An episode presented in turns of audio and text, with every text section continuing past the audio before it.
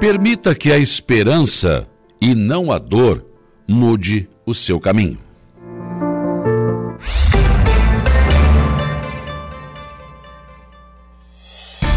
A informação, a opinião. Está no ar, dia a dia. Sete horas, um minuto, sete e um desta manhã de quinta-feira, dia 30 de março de 2023. Estamos chegando no final do mês de março. Amanhã é o último dia. Deu. Vamos pro abril. Quinta-feira que começa com tempo bom. O sol não brilha a pleno, né? Mas temos algumas nuvens nos céus, mas tempo bom. Não chove, mas choveu durante a madrugada, né? Agora pela manhã não. Tempo encoberto, parcialmente encoberto, sol vai aparecer daqui a pouco, né? Mas não chove nesse momento, pelo menos não aqui no centro de Araranguá, o que pode estar acontecendo de repente em alguma cidade aqui da nossa região. Começamos o dia também com a temperatura da marca de 21 graus na média aqui na nossa região. Fresquinho, ao amanhecer desta quinta-feira.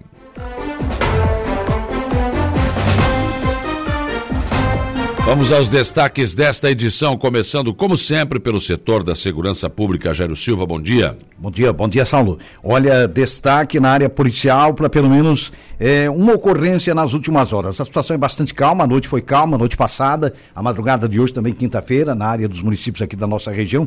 Mas ontem, é uma espécie de alerta, uma matéria, inclusive, é, mencionada pela Divisão de Investigação Criminal aqui de Araranguá, DIC, que é coordenada pelo delegado Jair Pereira Duarte, chama atenção, hein, para os crimes de, de extorsão, os golpes de extorsão passa além do estelionato para extorsão. Muitas pessoas já foram lesadas em Araranguá e região, como Maracajá, Balneário Rutil e outros municípios. Lamentavelmente, é, essas pessoas acabam caindo em golpes, como em compras até pela internet, sites, boletos falsos, aquelas invasões de contas bancárias, é, enfim, trazendo prejuízo para essas pessoas. E quando passa disso é, que ameaça, né? começam né? a ameaçar as vítimas aí passa a ser o crime de, de extorsão. Olha aqui, ó, tu vai lá e tu, tu, tu, tu, vê o celular, tu sabe que o celular custa o quê? 5 mil, né? É.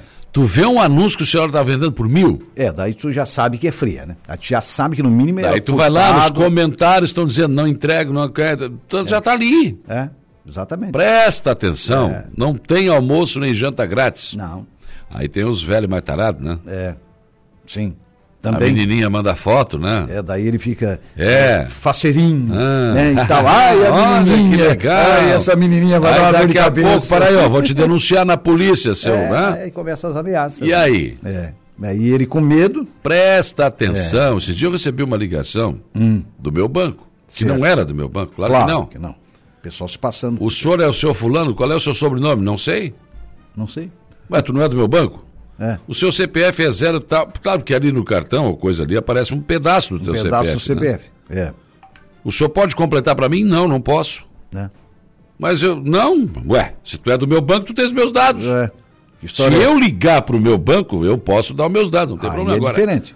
Receber ligação? Não. É, lamentavelmente isso é. Só disse o banco tal agradece a sua ligação. Já entenderam que não iam levar nada. Não, mas imagina, golpista do outro lado. Não iam levar nada. É. É. é preciso estar atento. Muito atento. Muito atento. E hoje. Eu vou é... falar mais sobre esse assunto daqui a pouco na abertura do programa. Sim. Estar bem informado é primordial para não cair em golpe. Não cair em golpe. Não cai em fria. Tem que estar bem informado. Se estiver bem informado, não cai. É. E Cuidado com os olhos grandes, né? É, se o olhinho o zoinho, cresceu... O zoinho grande é só para criar remela, como é, diriam os, os, mais antigos. É aquela né? história, né? Eu te pago mais juros. É, não. É, Olha aqui. comigo. Tu, é. me, tu me deposita aqui é. mil reais, cinco mil, dez mil, vinte mil, que tu vai triplicar isso. Não existe, não existe isso, isso, gente. Isso é... É falso Qual é o negócio que te dá isso? Não existe isso. Né? Estelionato se Mas como é que as pessoas caem nisso? Caem, porque o olho cresce. Olho grande. É. Ah, deixa o dinheiro comigo que eu vou te pagar tanto de juro. Não vai pagar. Ah, não vai pagar. Cuidado, amigo. É. Seu amigo é o banco lá, o Presta banco, banco oficial mesmo, onde está no Esse seu já CPF, tem um juro absurdo. Conta, é, mas pelo menos lá ele garante que é seu. Vamos. De qualquer maneira, ele garante que é seu. É, do É uma Saulo, transação ou é lícita. do Antônio, mas é dele. Lícita, Agora, né? fora dali é um risco, né? Presta atenção. É. Então, Eu digo sempre, Saulo, o banco só tem uma mercadoria para vender, que é o dinheiro. É. Então o banco não é meu pai, não, não vai me cobrar juros. Eles não te vendem, eles não te vendem carro, não te vendem Não, casa, não. eles estão vendem o dinheiro. prestando dinheiro. É o produto que eles têm, é, o dinheiro. é, então, o carro, a casa, é, só um detalhe. Exatamente. Então é é, só um detalhe. é- é um fato, né? É uma instituição financeira. Agora o problema são os golpes aí, onde muita gente já caiu. Cai por má informação e Mais por olho grande. E por olho grande. Por duas coisas. Primeiro, desinformado. E É. segundo, porque o olho cresce. Olho Cuidado cresce. com o olhinho, hein? Cuidado. Tem uma remelinha É, danada. presta É. atenção. É, meu amigo. ninguém, vem Tem o descuido também, né? Só às vezes, porque esses caras são muito bons, né? é, nin- ninguém vem de carne de primeira por carne de pescoço. Mas né? eles Por são muito convincentes, aquela ligação, os caras ligam. Aqui é o fulano. Oi, fulano. Sabe o que que tá falando? Não sei. Não sei. Pô, mas tu não te lembra de mim? Não, se não me lembro. não me lembro nem um Não, pouquinho. mas eu sou teu primo, que primo. Primo, rapaz. Né? Comigo eles se ferram. Eu não Mas digo eu no- também, eu já- Ah, não, não, não, tem não. Pô, tô aqui na estrada, tô, quebrei o carro e tal. é, O outra- meu... Nossa ah, pá, isso é mais comum, né? Meu Deus Pelo do céu. WhatsApp também, o fulano me pedindo dinheiro. Não, eu ligo pra ele. Liga pra ele. Vem cá, ó. ele. Ah. É. Lamentavelmente. Que é né, isso, sabe? Esse tipo de, de- de coisa ocorre, ocorre, aliás, com muita frequência. né? Então preste atenção. Preste Fique atenção. ligado, porque o negócio é, é mais feio do que bater em mãe. O Criciúma passou, Passou, perdeu por 2 a 1 um. mas não jogou nada, né? Não, pois é, esse era o meu Que medo. time covarde Se o Criciúma. Jogar o que jogou em casa, tá, tá pleno. Não, não Mas, jogou ó, nada. o time, é, olha, vou te O contar um Ercílio negócio. Luz merecia ter classificado ontem. Sim, pelo que jogou. Jogou muito, muito Jogou demais. Bem diferente do jogo que eu vi contra o Figueirense. Aí o Ercílio foi completamente diferente do que foi no primeiro jogo. E o Criciúma completamente diferente do que foi na Ontem, o, partida. ontem o, olha, o, o Leão, o Leão do Sul aí jogou muita bola. É, O Criciúma soube sofrer é. e achou um golzinho no final para não ir para os pênaltis. né? foi. E aí. Aliás, um gol, E aí, velho. Tencate, abre o olho, bota teu time pra jogar, rapaz. Um gol parecido com aquele da Copa do Brasil, né? Que o Foi. Criciúma tinha uma jogada ensaiada. Tinha uma né? jogada ensaiada. Que o, Era uma jogada mortal. Era, era cobrado escanteio. Isso. Na direita, por exemplo, né? E alguém desviava a bola no primeiro, Primeiro pau pau. para alguém cabecear no, no segundo, pau. Foi ontem. Era uma coisa. jogada fatal, Saulo. Mesma coisa ontem. Fatal. Uma jogada que o Criciúma É. fazia de forma é, muito bem feita. E o aquilo- Vilmar geralmente subiu, É, o Omar subiu no é, segundo era pau, sempre né? o zagueiro, ou o Alguém Vilmar, desviava Omar. no primeiro para alguém cabecear no É, segundo. exatamente. E essa jogada sempre funcionava. Sempre. E ontem funcionou e o Criciúma classificou. E no outro jogo, o Brusque, né? O Brusque Não 3x1. tomou Aí o. Brusque, o Brusque, pro Brusque já foi uma fácil, né? Mas vou te contar que ele, 3 a 1, o, o adversário, sobrou como é o Barra, né? É. Cara, os caras não desistiram até o fim. Não, time lutador. Tanto é que tá aí, entre, ficou entre os É, quatro melhores. Não é à toa. Time agressivo e Agressivo, cima, um time- muitas defesas do goleiro do Brusque, bola, É, né? um time que joga com uma pegada incrível. Caiu de pé, mas o Brusque vai para a segunda final, ele é. o atual campeão, né? Isso, E a atualmente. fin- o jogo final é no Augusto Lá em Bauer. Brusque, decide em casa. Primeiro jogo agora já no, no próximo sábado, 16h30 no Heriberto Wilson. Jogo da volta dia 8, então no sábado seguinte. É, Então é isso. Mas é, o futebol é isso. Não pode ser um cochilo e a coisa já foi, né? Por detalhe, é. então. É. Mas o Cristiano ontem foi muito É, covarde. mas o Ercílio, eu concordo contigo, merecia, atrás. merecia se classificasse no jogo, merecia. Por tudo que jogou. Merecia sim. E eu acho que tem que olhar assim o futebol, né? Porque muita gente, né, tu sabe que tem torcedor que Mas, não, mas, mas não, não. como eu tenho bola de cristal, Zé Pura, eu disse ontem que o Cristiano passava e que o final ia ser Brusque e Cristiano. Então E eu- acertei. e eu compartilho E já disse que opinião, o né, Grêmio é mano? campeão gaúcho, Zé Pura. Minha bola de cristal tá me dizendo isso. É. Eu já disse isso antes do Grenal. E os colorados vão ter que torcer pro Caxias agora, né? Claro. É complicado. Lógico. É, é danado. Lógico.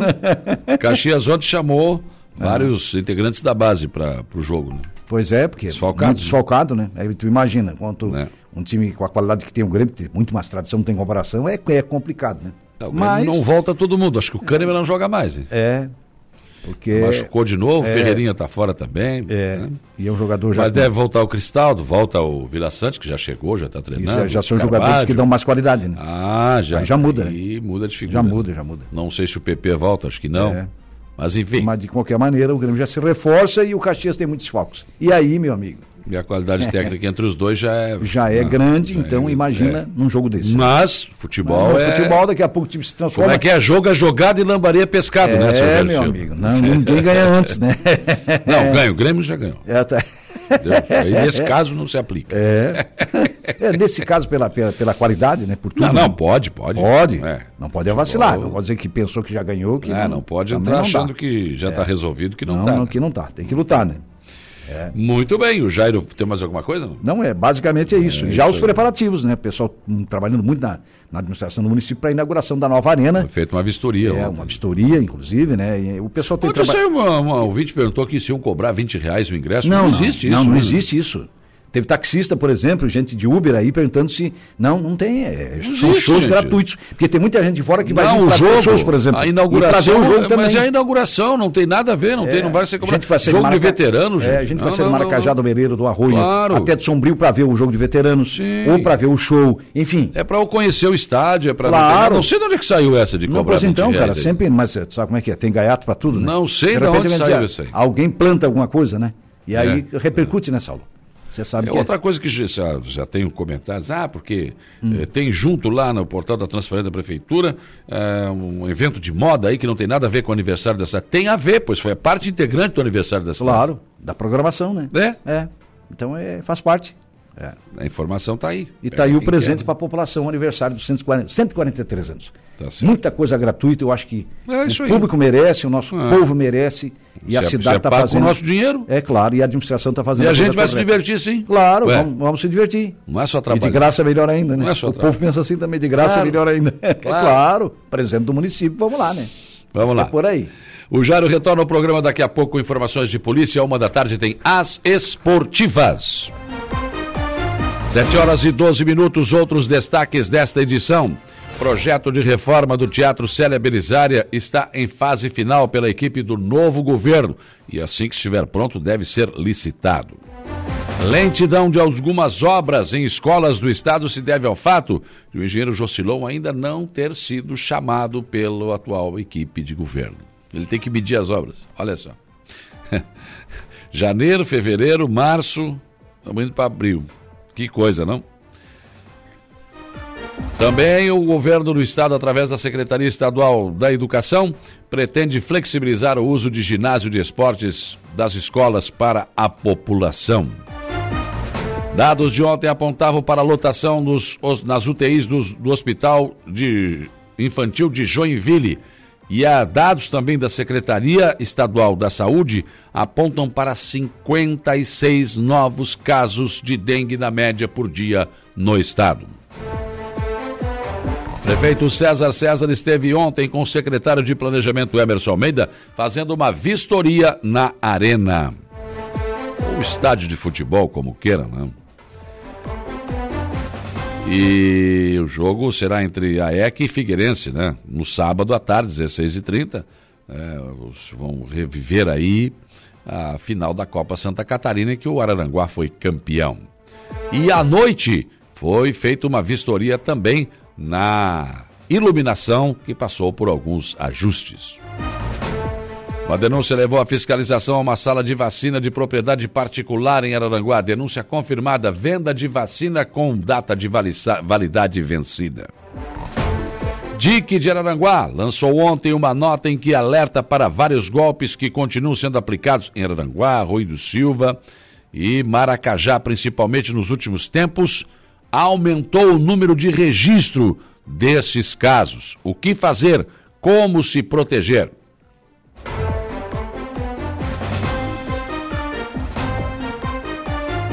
O nosso portal da Rádio Araranguá chama na sua capa Marcha dos Prefeitos. Muito esforço por quase nada. Bom, eu cantei a pedra aqui antes, bem antes, né? É bom gastar dinheiro à toa, né? Ah, e a Brasília sempre é bom, né? Mas. Bom, mais para passear, né? É, faz parte também, né? Corpo de Bombeiros de Turvo conta com novo comandante. Araranguá em festa, esportes, shows, exposições fazem parte do aniversário das cidades das avenidas. No nosso site você confere a, a- a programação na íntegra. Portal NSC Total. Dengue avança em Santa Catarina com 56 novos casos por dia e pressiona hospitais em meio a estado de emergência. Portal ND+, Florianópolis promove ações para conter propagação da dengue. A ação consiste em visitar casas próximas ao local de uma pessoa positivada em um raio de 50 metros.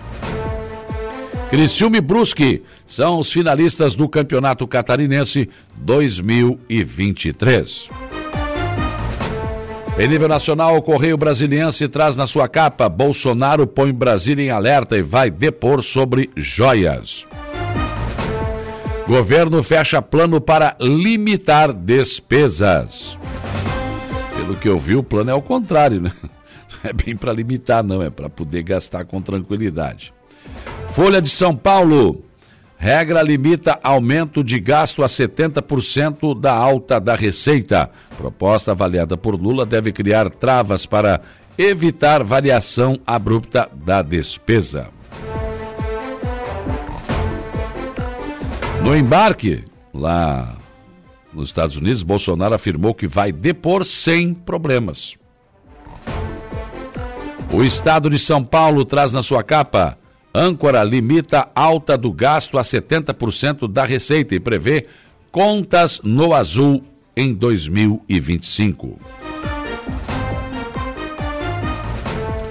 Texto endossado por Lula prevê gatilho de ajuste se meta não for atingida. Haddad mostrou o plano à Lira e hoje verá, vai conversar com o Pacheco a respeito deste assunto. O Globo Rio de Janeiro abre manchete. Nova regra prevê superávit em 2025 e aumento de gasto limitado à alta da receita. Aumenta a receita, aumenta o gasto. Então presta atenção, isso pode, pode ser é, indício de criação de novos impostos aí, né? Não sei, tem que ficar de olho, vamos ver. Zero hora, Porto Alegre. Regra fiscal limita crescimento a gasto, do gasto a 70% da alta da receita.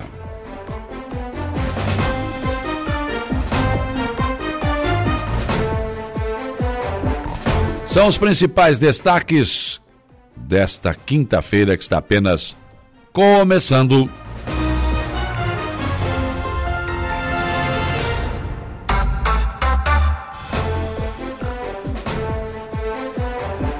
Sete horas e 18 minutos, sete e 18. Para interagir com a nossa programação nesta quinta-feira, você tem várias oportunidades. Uma delas é o facebook.com/barra Rádio né? É, é muito fácil. Pega o seu celular aí em qualquer parte do Brasil e do mundo e você pode.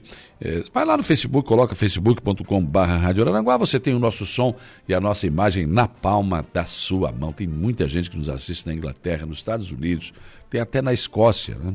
É, tem, tem gente que nos acompanha em várias partes do Brasil e do mundo. Ah, depois desse evento aí, né? Da live, enfim, das redes sociais, não tem, não, não há, como diz o meu amigo Mário Lima, não há distância que nos separe, né? Não há distância que nos separe realmente. Bem dita esta frase, criada pelo nosso glorioso narrador de futebol, Mário Lima, meu amigo, gente fina da melhor qualidade. Fizemos juntos o Carrossel Difusora, a rádio difusora de Sara, né? Saímos do Eldorado, eu, ele, o João Nassif. E aí o João Nassif inventou isso aí, a gente narrava o mesmo jogo, dois juntos. Ah, quando a bola saía, o outro pegava e tal. E daqui a pouco nem a bola saía, um dava um tapa no outro e continuava no meio do jogo. Show de bola, repercutiu muito na época. Fizemos alguns jogos assim no Carrossel Difusora. Eu e o Mário Lima narrando o mesmo jogo. Um negócio de maluco, né? Fantástico. Me lembro que na final da Copa do Brasil, Internacional e Fluminense, aquela que o Inter foi campeão com um pênalti que duvidoso, né? Para mim, duvidoso, mas enfim, enfim né? Para mim, pênalti favorito nacional vai ser sempre duvidoso, né? É, nós fizemos esse carrossel, o Nassif era o comentarista, e a nossa cabine ficou cheia, o Silvio Benfica, da Gaúcha, muita gente foi lá, da Guaíba, foram ver aquela maluquice, como é que funcionava, né? É muito interessante, né? Então lembrei agora dessa frase dita pelo nosso glorioso Mário Lima. Um abraço. E já tem várias pessoas aqui trazendo o seu bom dia, o Adilson Elias, o compadre Hamilton, o Luciano Oliveira da Silva, o Júnior Bailão, o Dionei Antunes, a Júlia Terezinha Guise, o Zé Pura, bom dia, Saulo, ótima quinta-feira a todos. Segundo o meu amigo Chiquinho, tenho costela a ver em, a, em haver ainda. Será? Será, Zé Pura? Ou se tem a ver, bota na mesa, né? Vamos lá, vamos cobrar de quem de direito e convido o amigo que eu tô dentro, não tem problema. Vamos lá. comer um costelão. O Geraldo Cordeiro também deixando aqui o seu bom dia. O Rudinei Correia, bom dia para todos. Gorete Amaral. O Assis João Maciel, bom dia. O Patrick Rodrigues no Pato Branco, no Paraná, bom dia. Também o Francisco Alves, o Chico, da Barranca, bom dia. O Vanda e Ademar, oi Saulo, um filho que não era meu filho se passou dizendo que era, uh, para mim colocar R$ 2.300 na conta dele. é, não fiz, claro, né? Vi que era um falso. É isso aí. Ué, liga pro teu filho, né? Primeiro. Liga pro teu tio, liga, não, peraí, vem cá, tá precisando de dinheiro mesmo? Como é que é o negócio? Ué, não vai colocando não, não faça isso. Júlio César Carvalho, bom dia. Ah, Guilherme Emerim e Sueli, uh, na verdade, a pessoa que cai no golpe é um baita olho gordo, quer levantar, levar vantagem também. Pois é, é o que nós estávamos dizendo aqui, né, Guilherme? É bem por aí. Bento Bittencourt, bom dia. Tânia Luzia Guimarães, Terezinha Santana Maia, Eunice Farias, Leonir Provedan. Não, tá sem som de novo? Não, né? Deixa eu ver aqui. Não, tá com som aqui agora, né? nossa live aí. Giovanni, Giovanni Cordeiro, bom dia. Simeone Miqueleto, bom dia. Cida Alves, bom dia. Bom dia, Marcela e Rosana. Lena Borges, bom dia. Arilton Fernandes, bom dia. Sandra da Silva. Muitas pessoas conosco aqui no nosso Facebook com barra Rádio Araranguá. Outra opção é nosso WhatsApp, né? 489-8808-4667. O Gula deixou um bom dia aqui. O nosso, o nosso João Polícia no Arroio de Silva, bom dia. O, o bom dia, meu amigo Zé Pura, tá fora da casinha. é, Tuca? Tuca Mais tá dizendo que não, Zé Pura. Parece que essa tua informação aí não é confiável. do Camai que está falando aqui, ó. O nosso Fabiano Belletini, lá nos Estados Unidos, sempre nos acompanhando aqui, né? O, o Johnny, mecânico lá de Maracajá, bom dia. Bom dia para Sofia. Uh, bom dia aqui também para o Adelor, também aqui a Rita de Cássia, enfim, muitas pessoas também conosco aqui no nosso WhatsApp. 35240137 é o nosso velho e bom telefone que sempre toca, né? A Renata Gonçalves atende você e passa o seu recado aqui para o estúdio para que a gente fale no ar aqui, tá bom? E nosso, nosso portal www.radioraranguá.com.br tem sempre novas informações para você. Entra lá, dá uma espiada. Você pode nos acompanhar também no YouTube da Rádio Araranguá, em áudio e vídeo também. E claro, a esmagadora maioria da nossa audiência, a frequência 95.5, a sua, nossa Rádio Araranguá FM. Muito obrigado pela sua audiência, onde quer que você esteja. Seu velho e bom radinho de pilha que você arrasta para onde você vai no rádio do seu carro andando aqui. Ontem um ouvinte mandou, não, tava, tava lá em Bituba, acho que indo para Floripa, né? Tava nos ouvindo lá.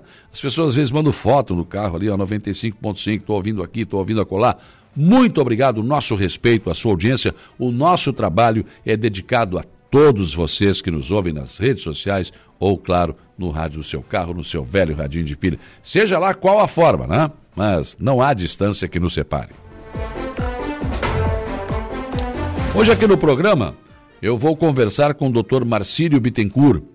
Ele é um, um, advogado que trabalha juntamente com a Associação dos Aposentados, né? enfim, e é especializado nessa questão de aposentadoria. Então, se você tem alguma dúvida, quer saber alguma coisa em termos de benefício, já deu tempo para me aposentar, não deu, falta quanto, enfim, claro, são só orientações, né? Claro que ele não pode, ele vai passar algumas orientações, não dá para bater o martelo. Até porque tem que ter documentação, tem que, enfim. Mas orientações, o doutor Marcílio Bittencourt estará aqui conosco hoje a partir das 8 da manhã para trazer essas orientações às pessoas sobre aposentadorias, direitos que as pessoas têm ou que não têm, enfim, as suas dúvidas poderão ser tiradas nessa entrevista. E também eh, vou conversar com o empresário José Carlos dos Santos, da funerária Santa Terezinha. Ele esteve recentemente em São Paulo, ele me daria uma entrevista logo em seguida, mas teve um probleminha de saúde. Mas hoje ele estará aqui comigo. Né?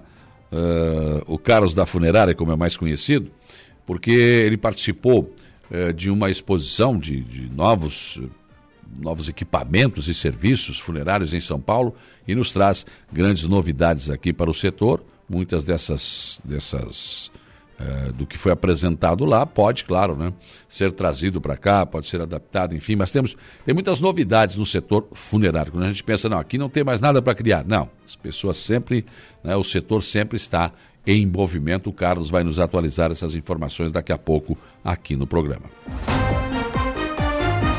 Você ainda tem aqui o comentário do Alexandre Garcia, previsão do tempo com Ronaldo Coutinho, Jairo Silva nos traz informações de polícia e o Gregório Silveira as informações do Notícia da Hora. Mesa de áudio com Calvin Vitor. Sete horas e 26 minutos.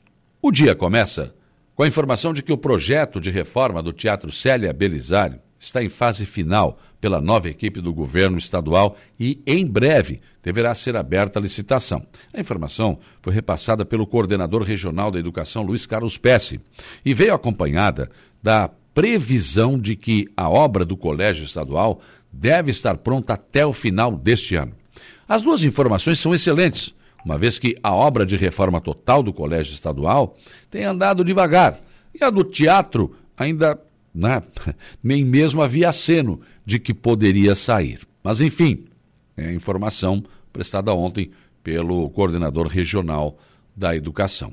Mas tem uma situação que preocupa. A lentidão de algumas obras em escolas do Estado, em nossa região, também se deve ao fato de que o engenheiro Jocilon ainda não foi nomeado pelo governo do Estado. E ele é o responsável pela medição das obras para a liberação do pagamento. Já está mais do que na hora de resolver esse problema.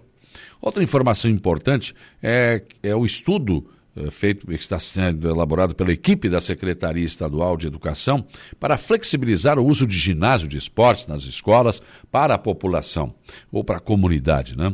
No entendimento dos atuais gestores da educação, a prática é salutar e ajuda a atrair a comunidade para dentro das escolas. Outra medida estudada é a liberação para que os alunos que desejarem possam levar suas merendas de casa, o que hoje não é permitido.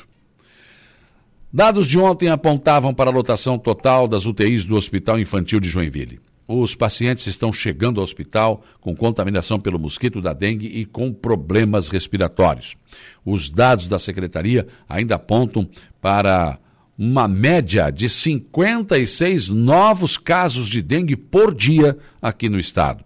Situação continua, na verdade, preocupando a secretária de Saúde Carmen Zanotto e o governo do estado como um todo. Prefeito César César esteve ontem com o secretário de Planejamento Emerson Almeida fazendo uma vistoria na Arena Poliesportiva que finalmente será inaugurada no sábado. Você que está na live aí, né, pode acompanhar imagens do que foi feito ontem nessa vistoria.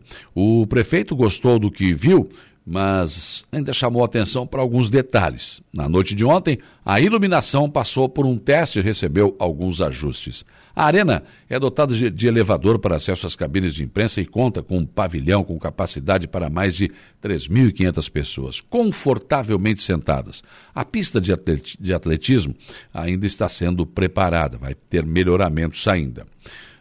Agora, como tem bastante espaço do lado posterior ao pavilhão, ainda estão previstos equipamentos para a prática do skate, de motocross, entre outras atividades que serão possíveis. Por isso o nome de Arena poliesportiva e não simplesmente um estádio de futebol. A inauguração será parte integrante das comemorações dos 143 anos de Araranguá e será num jogo entre os veteranos do AEC e do Figueirense, revivendo a final da Copa Santa Catarina, em que o AEC se sagrou campeão. O jogo será no sábado à tarde.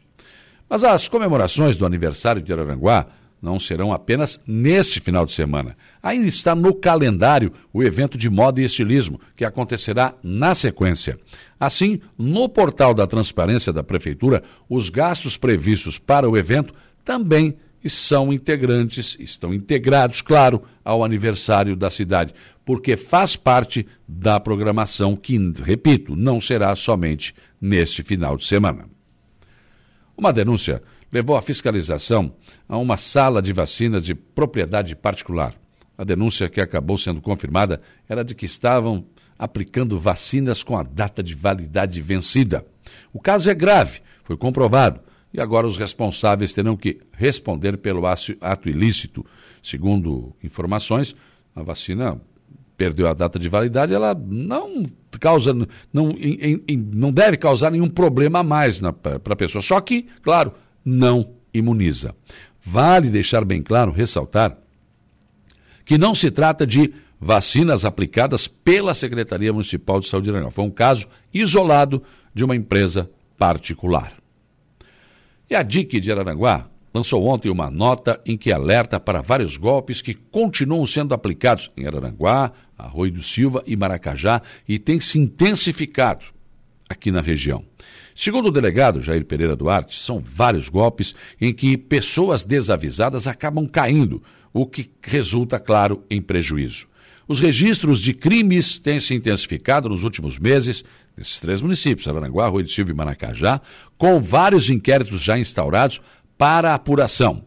A nota esclarece que alguns crimes que não têm violência ou grave ameaça, esses não são investigados pela DIC, sim por outras delegacias. Mas claro que também causam prejuízos às vítimas. São os estelionatos, né, o 171. Os golpes vão desde compras pela internet, sites e boletos falsos, invasões de contas bancárias, cartões de créditos e até ligações de alguém se passando por familiares que precisam de dinheiro, todos classificados como estelionato. Mas existem ainda os casos mais graves quando os criminosos ameaçam as vítimas. Aí já é um outro tip, eh, já é uma outra tipificação de crime, extorsão. Nestas situações, os golpes mais frequentes são iniciados com uma conversa de suposta adolescente com a vítima e nessas conversas acabam trocando fotografias íntimas. Nudes, né? Em seguida, surge alguém passando por pai dessa adolescente que exige dinheiro para não chamar a polícia. E é claro que aí o cidadão, se é casado, já não se preocupa só com a questão policial, a família, a mulher, enfim. E aí acaba por vezes cedendo e pagando. Outras vezes, alguém liga ou manda mensagem usando-se uma fotografia de um delegado e passa a exigir dinheiro para não fazer a prisão. Em algumas outras situações, os autores ligam e passam a ameaçar as vítimas e familiares, afirmando que são de facções. Inclusive, mostram vídeos de pessoas com armas e exigem transferências bancárias. A orientação da polícia é tomar o máximo de cuidado e ficar atento aos vários tipos, aos vários tipos de golpes mencionados e, claro, outros que podem surgir, porque essa gente tem tempo, né? Para bolar novos golpes, para buscar novas formas. Eles só não querem trabalhar, é evidente. Agora, poucos duvidam que as redes sociais e a tecnologia de nossos celulares vieram para tornar o nosso dia melhor, né? nosso dia a dia melhor, claro, facilitar a nossa vida.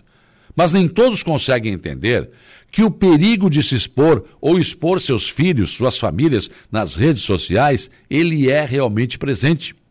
Se é verdadeiro que a tecnologia veio para ficar e para nos ajudar, também é verdadeiro que precisamos estar atentos, pois na mesma medida também nos trouxe o mundo do crime para dentro das nossas casas, na palma das nossas mãos. Estar atento e bem informado ainda é a melhor proteção. Pensem nisso enquanto lhes desejo um bom dia.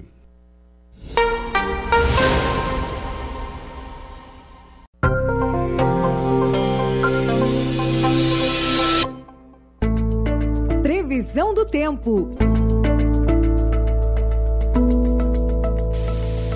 7h46, vamos lá, Ronaldo Coutinho, com a nossa previsão do tempo. Hoje não tem o sol também entre nuvens aqui, enfim, né?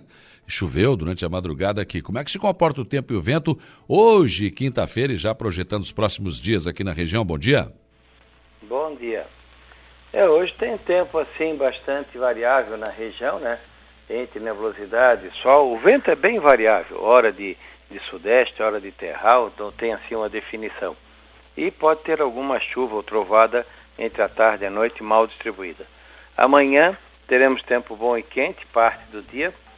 Uh, teremos também condição de vento mais de nordeste e noroeste, querendo entrar um vento sul à noite. E a temperatura permanece assim um dia quente, com chance de trovada final do dia à noite. No sábado passa frente fria, já deve ter vento sul já cedo, uh, deixa o mar agitado e cai a temperatura. Deve ter alguma chuvinha, alguma garoa pela manhã, começa a tarde, depois melhora. No decorrer do domingo, tempo bom, frio de manhã, agradável à tarde, vento sul, mar agitado no fim de semana. Tempo bom também na segunda e terça com frio de manhã. Da Climatea, Ronaldo Coutinho. O comentário de Alexandre Garcia. 7 horas 50 minutos. Bom dia, Alexandre Garcia. Bom dia, Saulo Machado. Gente, é de ficar boquiaberto com o que disse o ex-governador do Acre, ex-senador Jorge Viana, em Pequim, há dois dias. Está né? Tá tendo a maior repercussão no agro. Ele foi lá como presidente da Apex, que é a agência promotora de exportações, que é ligada ao Ministério da Indústria e Comércio, cujo ministro é o vice-presidente da República, Geraldo Alckmin. O senhor Jorge Viana foi governador de um estado da Amazônia e deve saber muito bem, integrando essa delegação de mais de 100 eh, empresários da pecuária, da agricultura, da agroindústria, das exportações, né, que foram à China, que a China é o nosso principal comprador de grãos e de carnes, e que foram lá para ampliar os mercados e diversificar os mercados e buscar. Eh, compradores dos nossos produtos com, com, com mais uh, uh, mão de obra brasileira, com mais tecnologia brasileira, da agroindústria.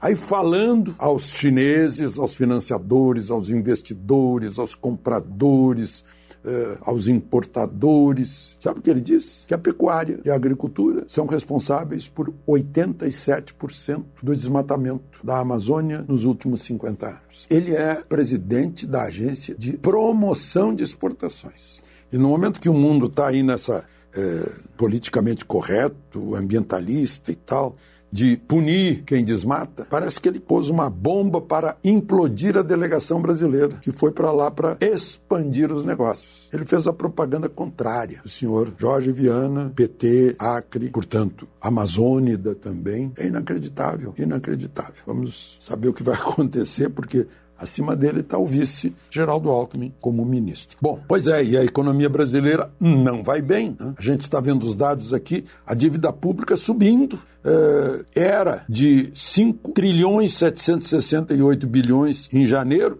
já está em 5 trilhões 856 bilhões. Subiu 88 bilhões em fevereiro, tem 28 dias, dá 2, 3 bilhões por dia. O governo precisou emitir 33 bilhões em papéis para tomar dinheiro que não tem. Né? E, e aí tem que pagar juro. E no mês de, de fevereiro teve 54 bilhões de juros. Emitiu mais do que resgatou, mas não fica por aí. Fevereiro abriu 241.800 empregos. Gerou isso. Fevereiro do ano passado teve 353 mil novos empregos. Se a gente comparar um com o outro, vai ver que em fevereiro agora a queda foi de mais de 31%. E onde foi pior? No comércio, no Nordeste e no Norte. Onde mais cresceu foi no Sudeste. O ministro do Trabalho, Luiz Marinho, disse que a culpa é do juro alto. Aí, vamos baixar o juro e aumentar a inflação, que tal? Aí teremos estagflação. É o PIB caindo, o emprego caindo e a inflação subindo. Tudo isso se conseguiu em três meses, é um tempo recorde, mas foi planejado por aquela equipe de transição. Parece que foi um, uma destruição planejada. Né? É, tanto que as pessoas que apoiavam o governo, aí muita gente importante já está caindo fora, né? porque está tá decepcionando em pouquíssimo tempo.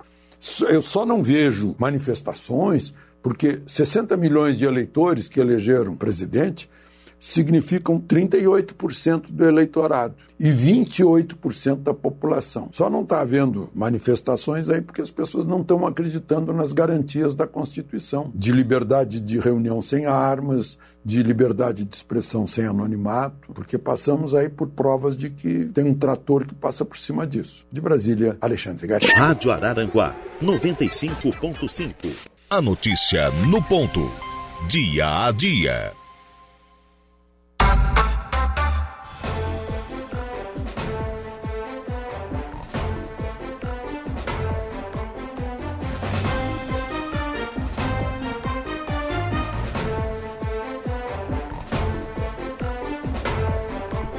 Oito horas e 56 minutos, 22 graus a temperatura. Bom dia para o doutor Fábio Estevão Machado, Mazinho Silva, Donato Barbeiro, André Devânio Tomás, bom dia.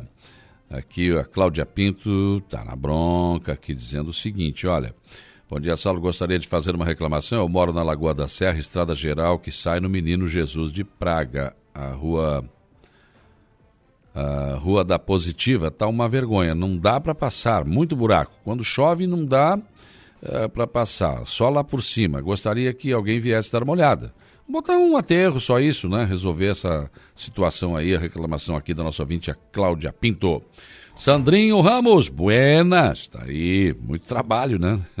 Sexta-feira, amanhã, nosso programa ao vivo, lá da Avenida 15 de Novembro, né? Em frente à Arena Poliesportiva, é, programa especial do aniversário da cidade de Araranguá. Lá estaremos com toda a nossa equipe, né? Para mais um, um grande programa externo, né? É, o meu programa e também o, o Estúdio 95 com o Lucas Casagrande, amanhã sobre o aniversário 143 anos de Araranguá. O Marcos Baldessar, o Adilson Elias, o compadre Hamilton também aqui com a gente, dando seus bons dias, cumprimentando aqui as pessoas, né? O Siegfried Germano Wegner aqui no nosso WhatsApp também. E a Rose Kaiser, bom dia, Saulo, com esses golpistas. Como esses golpistas têm acesso a dados bancários? Eu não atendo ligações que não estão na minha lista de contatos. Tenho 62 anos e sou muito bem orientada pelos meus filhos. Acho que os filhos deveriam orientar os seus pais idosos para não caírem em golpes. É isso. A Rose falou realmente é isso aí. Porque é, tem, que, tem, que, tem que haver essa preocupação dos netos e dos filhos com as pessoas mais velhas. Que, claro, o idoso está ali, ele não tem muita noção, né? Até tem acesso aqui à rede social, tem o celular, enfim, mas ele não tem muita noção dessas coisas. Então é bom sentar e conversar com o pai, com a mãe, com o avô, olha, isso aqui é assim, aquilo ali, né? Explicar. Porque daqui a pouco, se, é, esse pessoal, por exemplo, esse, esse, esse, esse, a situação do cara ligar, no, meter ali no WhatsApp, né? Olha aqui o teu filho, o teu avô, aí a pessoa, ô meu filho, ô meu avô, né? A pessoa que acaba se entregando. E uma pessoa idosa, às vezes, não está desavisada. Não é só idoso, às vezes a própria uma pessoa que não é idosa também acaba caindo nesse golpe. Imagina o idoso. Então é bom sim, acho que a Rose levanta algo bem, bem pertinente aqui, de que os, os filhos, uh, os netos, devem né, colocar aí, para expor essa situação para os seus, seus pais, seus, enfim, seus avós, né? Para que eles não caiam nesses golpes, né? Bom dia, Saulo. Tio Jar, Jar, Jar, Puxa vida, já, aqui está escrito Jarcito Mariano, do, e aí parou por aí. ah, tá, já entendi, já entendi. É o nosso Cervejinha, tá lá no Jacinto Machado. Vamos traduzir aqui. Bom dia, Cervejinha. O, esse, tradu, esse né, o corretor ali também, às vezes, vou te contar, né? O Carlinhos também deixando aqui um bom dia. Eu vou para o intervalo. Depois do intervalo, eu volto para conversar com o doutor Marcílio Bittencourt, que já está aqui, para trazer orientações para você que acha que pode se aposentar, vão ver, tem direito, não tem, o que, que pode, o que, que não pode, enfim, esclarecimentos na né? prestação de serviço do nosso programa para você aposentado ou você que está querendo se aposentar, enfim, você ter o seu direito preservado, tá certo? Intervalo e voltaremos com esse assunto.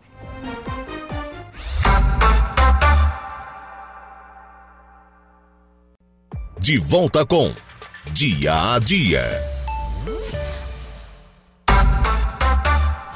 8 horas e 12 minutos, 8 e 12, do, uh, 22 graus a temperatura agora aqui na nossa região sul do estado de Santa Catarina.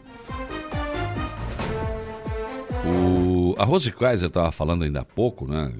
E, e, acho que ela falou bem sobre a questão desses golpes na internet aí para os netos, para os filhos orientarem os seus pais, os seus, seus avós e, e mais algumas pessoas também se manifestaram nesse sentido, né? De que tem, são, são pessoas mais velhas, mais idosas, que têm recebido sim informações. Eu acho que isso é muito bom. É salutar mesmo. Peçam para o seu neto, olha, vem cá, eu tenho o celular aqui, o que, que eu posso fazer aqui, o que, que eu não posso. Ah, é interessante isso. Isso protege, vai proteger você. Como eu disse, o celular na palma da nossa mão é legal. Você tem o um mundo aqui na mão. Ah, você tem várias oportunidades aqui, ele te ajuda muito no teu dia a dia. Mas ele também é uma bomba aqui na mão. O crime está aqui dentro. O crime pode entrar. O bom é que ou eu permito ou não né, que o crime entre pelo celular. Mas para isso eu preciso estar bem informado, preciso saber, não, isso aqui é golpe. Não, para isso aqui não, não vou fazer.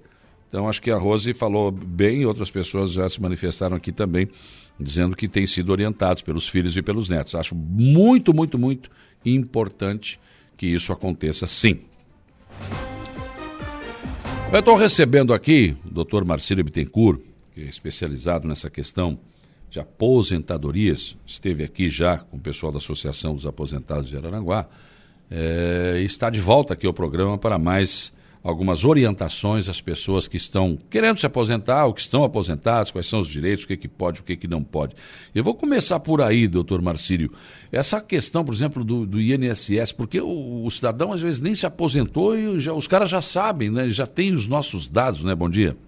Bom dia, Saulo. Bom dia a todos os nossos ouvintes.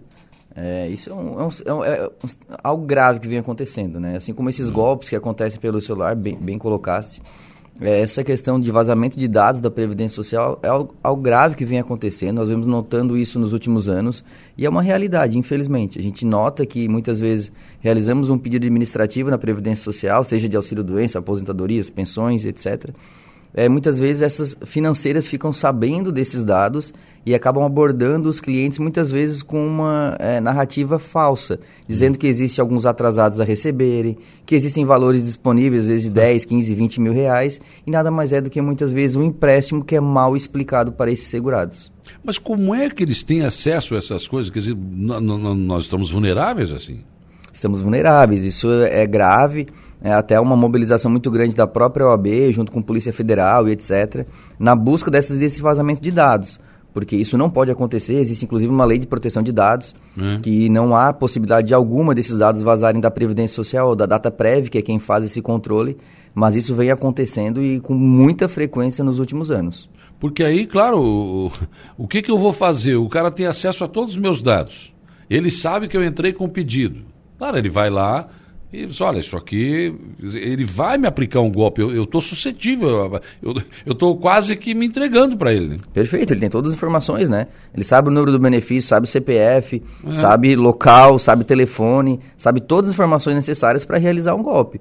E muitas vezes esse golpe ele é realizado é, de forma consentida pelo, pelo segurado, que às vezes ele é iludido, como eu falei. Sim, é. a, ao avisá-lo que ele tem um crédito disponível da Previdência Social. Isso acontece também no nosso meio com os processos judiciais. As pessoas estão entrando nos processos judiciais, descobrindo que a pessoa tem uma, um precatório, uma RPV, e acabam passando golpe como se fossem advogados também. Sim, essa, é. essa, é uma realidade que a gente vem sofrendo bastante, assim, vários escritórios aqui da região acabam sofrendo com isso, e vários clientes caem nesse golpe, né? Alguns por boa fé, lógico, né? e outros por essas informações que são vazadas aí da Previdência Social, da, dos bancos, que não deveriam, né? Pois é, mas eu vou usar uma, uma expressão que o Alexandre Garcia usou dias, tempos atrás e eu guardei isso para mim. Informação não vaza, ela não é água, ela não é líquida.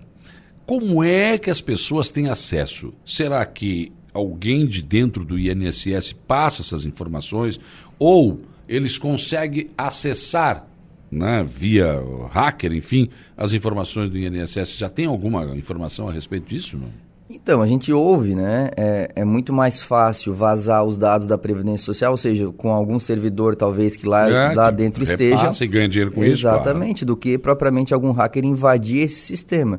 Porque, assim, entendemos que é um sistema confiável, é. que deveria ter todos os sistemas de segurança, as proteções necessárias. Isso é absolutamente é, fácil, né? É, tendo uma equipe competente de, de, ser realizado. Agora a gente acredita que isso vaza de dentro para fora.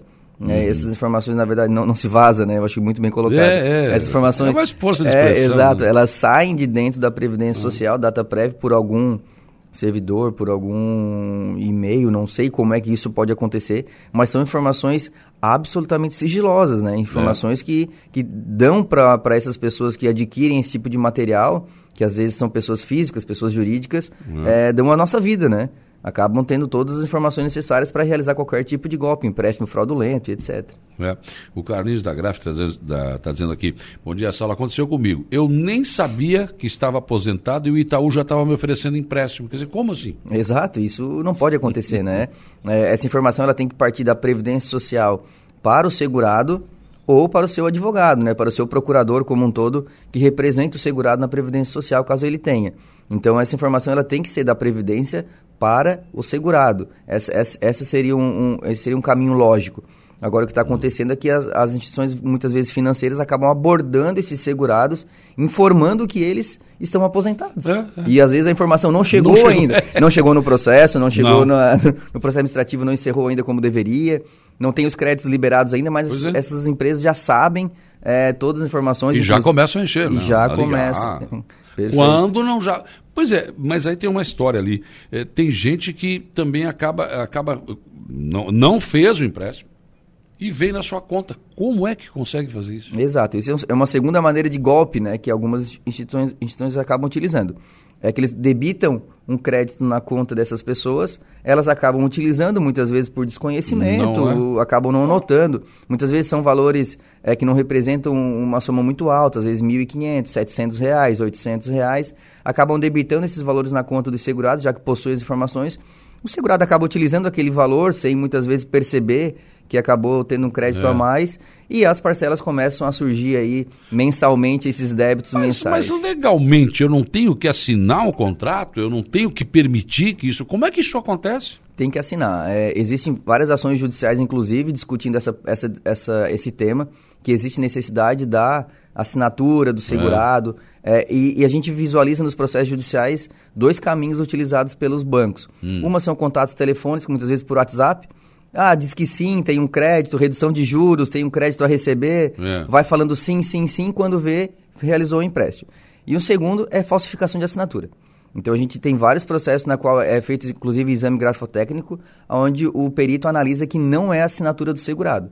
Então a gente consegue muitas vezes provar uhum. na via judicial de que aquela assinatura não é. Muitas vezes são assinaturas semelhantes é. ou até é, o cuidado que o segurado deve ter quando realiza um empréstimo pessoal de maneira física é assinar tão somente o contrato, tão somente o contrato que está realizando. Porque nós já pegamos processos judiciais na qual o segurado assinou às vezes 10, 15, 20 folhas, hum. aonde a empresa permaneceu com essas folhas em branco e posteriormente realizou vários e vários empréstimos como se ele, como se ele tivesse olha, realizado. Que coisa absurda, né, gente? São Como é que pode, né? São situações que a gente encontra aí no cotidiano, na vida dos aposentados, dos pensionistas, e esses pequenos golpes, né, que acabam uhum. é, trazendo um transtorno gigantesco para resolver isso e lá na frente. E algumas dessas causas, ganhas, doutor, o senhor tem conhecimento de uma empresa foi acabou sendo penalizada porque isso é um crime? Isso é um crime.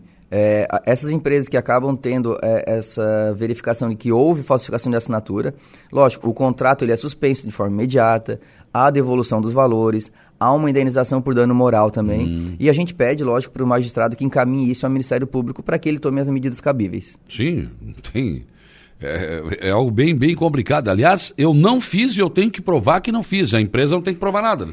Perfeito. É, a, a, prova, né? Eu tenho que falar, olha, eu não fiz, mas como é que eu provo não, né? Pois é. Eu não tenho muito, muitas alternativas que não bater o pé ah. e dizer para o juiz, olha, eu não fiz excelência esse tipo de empréstimo, então consta minha assinatura nesse documento, essa, essa assinatura não é minha, e muitas é. vezes o segurado não tem nenhum contrato em mãos para poder, poder não bater o nada, pé. Né? Não tem nada, né? Porque então, não fez. Exatamente. No próprio pedido judicial, há um, um dos pedidos que se faz de forma expressa é que o banco traga ao processo o contrato, aonde conste a assinatura do segurado.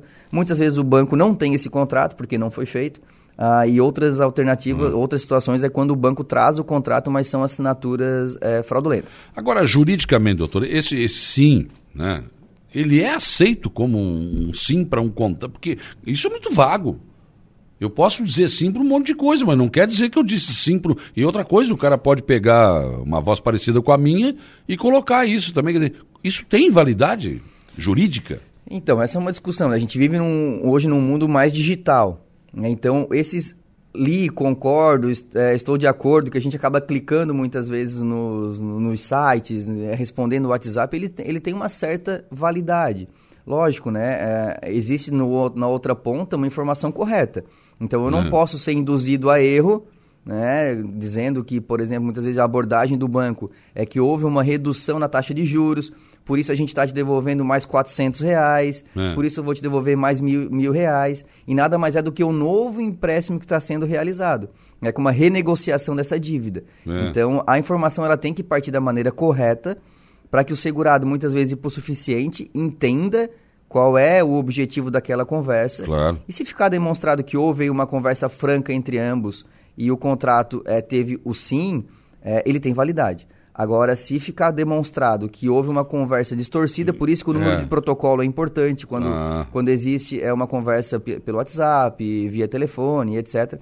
O protocolo é importante porque se pede, na verdade, a juntada dessa, Sim. desse áudio no processo judicial, para ver realmente qual foi a abordagem que talvez a instituição Se financeira... ali na gravação ficar comprovado, não, isso aqui foi picaretagem, peraí, o cara não contraiu empréstimo nenhum. O Perfeito. sim dele não, não- Aí a empresa se ferra, né? Exatamente. O sim dele nada mais era do que um sim É. para devolução de um crédito, que essa muitas vezes é a abordagem, devolução de um crédito de juros É. a mais, etc. E nada mais é do que uma nova maneira de refinanciar aquela dívida que ele tinha, libera um crédito às vezes de 800 reais Uhum. e mais 480 parcelas aí de 100 reais. Elisane Américo, bom dia. Contribuição para quem tem MEI, tem direito à aposentadoria?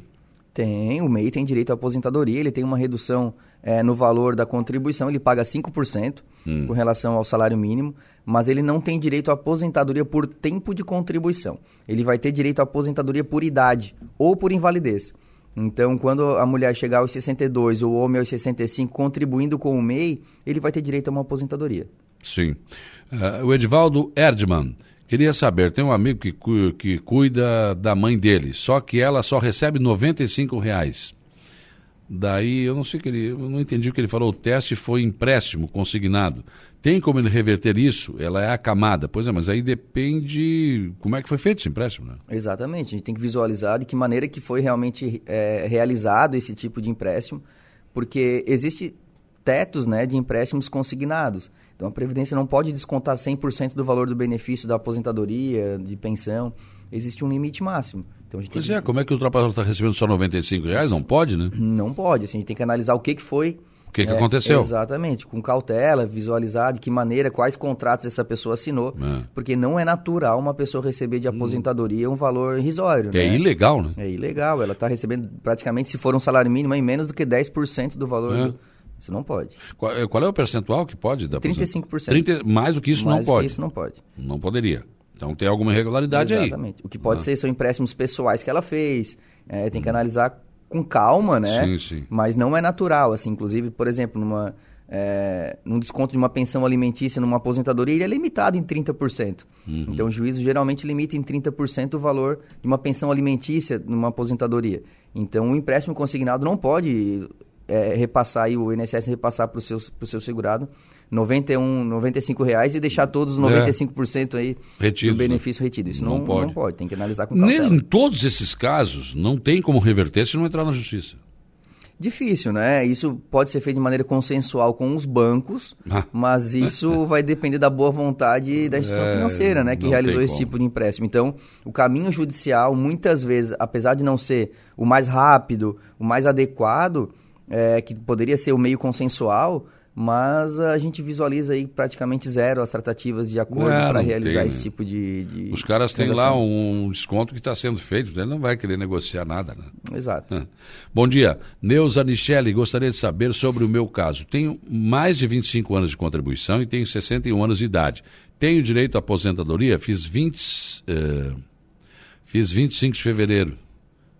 Ah, aí os 61 anos, acho que é isso, né? Sou funcionária pública.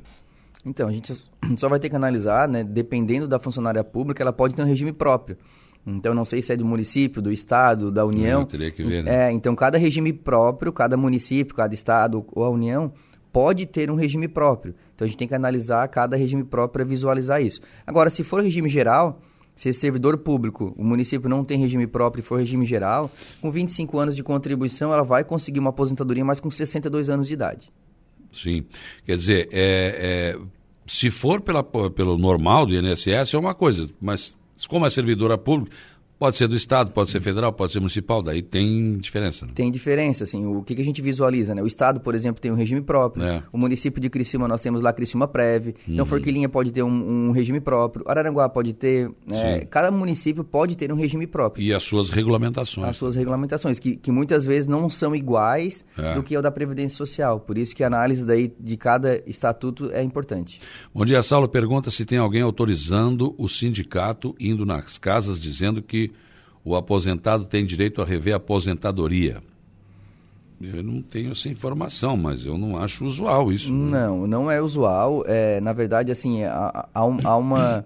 é, esse vazamento de dados, ele acontece em todos os segmentos, né? E essa é uma prática, muitas vezes, não realizada por sindicatos, associações, etc., mas é por é, operadores do direito também, né? É. Ou representados por pessoas que vão até as casas. Isso não é algo natural, isso não é algo normal, isso não deve acontecer, salvo se a pessoa assim permitiu, salvo se é, ele já é o meu cliente, eu estou indo na casa dele para facilitar talvez a, a captura de uma assinatura. Então existem maneiras legais É, de eu ir até a casa do meu cliente, mas eu não posso sair por aí abordando eu como advogado, por exemplo, sair abordando Oferecendo, ah, vamos entrar na oferecendo. justiça? Não, isso É, não- máquina, por exemplo, eu no meu carro com máquina de xerox, com não sei Ah. o que, isso é Assina aqui, vamos é, entrar na. Não, não isso é absolutamente é, não natural, Tem né? cheiro de picaretagem, Não, não né? natural. Tem é, cheiro, né? é, eu, Eu não vou não dizer gosto muito dessa prática. É, assim, não, gosto. é. Porque, ah, primeiro, que não é sindicato, é, que tem a associação dos aposentados. A Regina teve aqui da outra vez Isso. junto, né? E, e eles têm os serviços lá, mas eles têm o contato dos, dos seus associados, né? Então, não vai sair pela rua aí fazendo Perfeito. isso. Cuidado, tenha cuidado com essas coisas. Essa é uma prática que muitas vezes acontece. Por exemplo, é o que a gente visualiza, né? É, está na, mídia, né? A famosa revisão da vida toda. Então, com essas infor- informações de dados que às vezes vazam, é, algumas pessoas acabam identificando quem poderia ter direito e acabam procurando essas pessoas.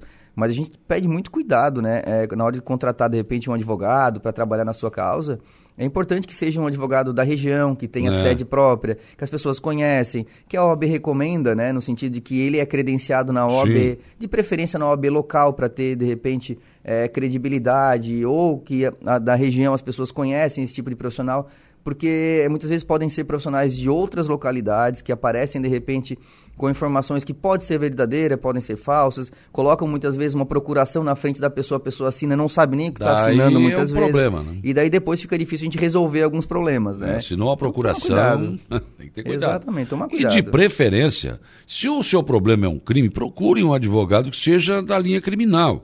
Ah, não, o meu problema é aposentadoria. Bom, então procure um advogado que é especializado nisso. Boa. Porque senão, fica, né, se o cara não é especializado, ele vai ter dificuldade. Né? Vai ter dificuldade. A, a gente tem essa prática muito na medicina, né? É. Quando a gente tá com um problema na coluna é o ortopedista. É um problema nos Lógico. olhos é o oftalmo. E a gente tem essa prática na, é, na medicina. E na advocacia, muitas vezes a gente não, não, não coloca isso em prática. Isso Né? é importante, né? Claro Cada, que é, cada imagina. advogado. Hoje em dia é difícil encontrar um advogado que acaba transitando em todas as áreas. Até transita, geral. mas não Mas não com profundidade, Ah, né? Não. não. com profundidade, né? E hoje em dia as legislações são muito específicas, né? Então precisa ter o, o advogado que faz o penal, que faz o tributário, que faz o Sim, civil, sim, que faz sim, o previdenciário. Isso é absoluta- absolutamente natural e a gente pede, né? Que isso realmente aconteça. Porque aqui, ó, o advogado que trata, por exemplo, o seu caso, trata de aposentadorias aqui todo dia, já tem os macetes, já sabe, já, teve experiências, né? Então fica, fica em tese, né? Não vou dizer que está fácil a vida, né? Mas- tem casos e casos. Mas, é, como dizem, né, a gente conhece alguns atalhos, Então, né? Dentro da é- legislação, a é, gente já leu. é. É, agora, se perguntar, de repente, vier alguma pergunta sobre direito penal, alguma coisa, eu não vou conseguir responder. Não, É, vai ter que pesquisar, Exato, que- eu vou responder muito superficialmente para dizer que eu respondi, mas eu não vou conseguir resolver aquele É. caso da maneira que deveria, né? Claro, com Nem me certeza. atrevo, né, na verdade. Não, é, na verdade é melhor nem meter a mão. Exatamente. A Sirlene está aqui também. Bom dia. Eu tinha um empréstimo que já terminou no mês passado, mas ainda estão me mandando mensagem dizendo que ainda falta prestações a pagar. O que, que eu posso fazer? É, Os empréstimos consignados, ele, a gente consegue acompanhar no extrato da Previdência Social, no site do meu INSS, é, o início e o fim. Então, se a contratação foi para terminar em março de 2023, ele tem que terminar em março de 2023. Existe o número de parcelas, existe a, par- a última parcela, existe a primeira, e ele precisa terminar em 2023. Então, nesse caso, a gente precisa visualizar se realmente o que estão descontando é a continuidade daquele contrato, o que não pode acontecer. Ah. Ou talvez, né, isso não, não consigo afirmar, a inclusão de um novo empréstimo na conta dela Ah, e eles deram que ela não tenha continuidade. percebido. Exatamente. Tem que ver isso, então. Tem que visualizar no site da- do meu INSS, a gente consegue visualizar todos os empréstimos, as parcelas, quando vence, o número pagas, e é um site bem é, é, ilustrativo com relação a isso. O Edson, ele é aposentado por invalidez e tem um irmão especial. Ele gostaria de saber se ele precisa declarar imposto de renda. A declaração de imposto de renda ela varia de acordo com os rendimentos anuais. Então depende muito é, o valor na qual ele recebe de aposentadoria para verificar se ele está na faixa de isenção ou na faixa que é obrigado a pagar imposto de renda. Ele sendo aposentado, tendo algumas doenças, também dão a ele a isenção de imposto de renda. Então precisa é, visualizar que tipo de é, CID na qual ele se aposentou para ver se ele tem a possibilidade de isenção de imposto de renda, caso ele esteja acima do, do limite legal. É. O Alex Orige, do Jardim das Avenidas, nesse caso do vazamento de dados aí, é, não seria o caso de acionar a Lei Geral de Proteção de Dados? Perfeito. A gente é, vem acionando é, essa, essa legislação, inclusive com algumas já é, teses e discussões de que a Previdência Social é solidária com relação a isso. Uhum. Então, já que essas informações vazaram da Previdência Social, essas são uma, algumas discussões que estão no meio jurídico. Não vi ainda nenhuma decisão é, terminativa com relação a isso, mas condenando inclusive a Previdência Social de forma solidária em uma futura indenização. O Márcio dos Santos Gonçalves, minha esposa, já tem 15 anos de contribuição e vai se aposentar pela idade para ficar. E para ficar segurada, em caso de precisar o INSS, tem que contribuir quantos meses por ano? Ah, legal. É, depende muito que tipo de é, pessoa ela é. Se ela, se ela exerce uma atividade econômica, por exemplo, como autônomo, sempre que ela ofere renda, ela tem que contribuir. Hum. Se ela é facultativa, se ela é dona de casa, por exemplo, ela contribui quando quer. Então, assim, a gente sempre recomenda o facultativo que pague de seis em seis meses, pelo menos. Sim. Porque já que ela completou os 15 anos necessários e falta só a idade, como facultativa ela precisa pagar de seis em seis meses. Hum. Que com uma contribuição eu mantenho o meu vínculo com o INSS durante seis meses. Sim. Já o autônomo, por exemplo, ele mantém vínculo com a Previdência Social durante 12 meses. Então, caso eu efetue uma contribuição em janeiro, eu tenho 12 meses que eu mantenho qualidade de segurado, ou seja, eu mantenho o vínculo com, do INSS, com o INSS para fins de acidente, doença, incapacidade, etc.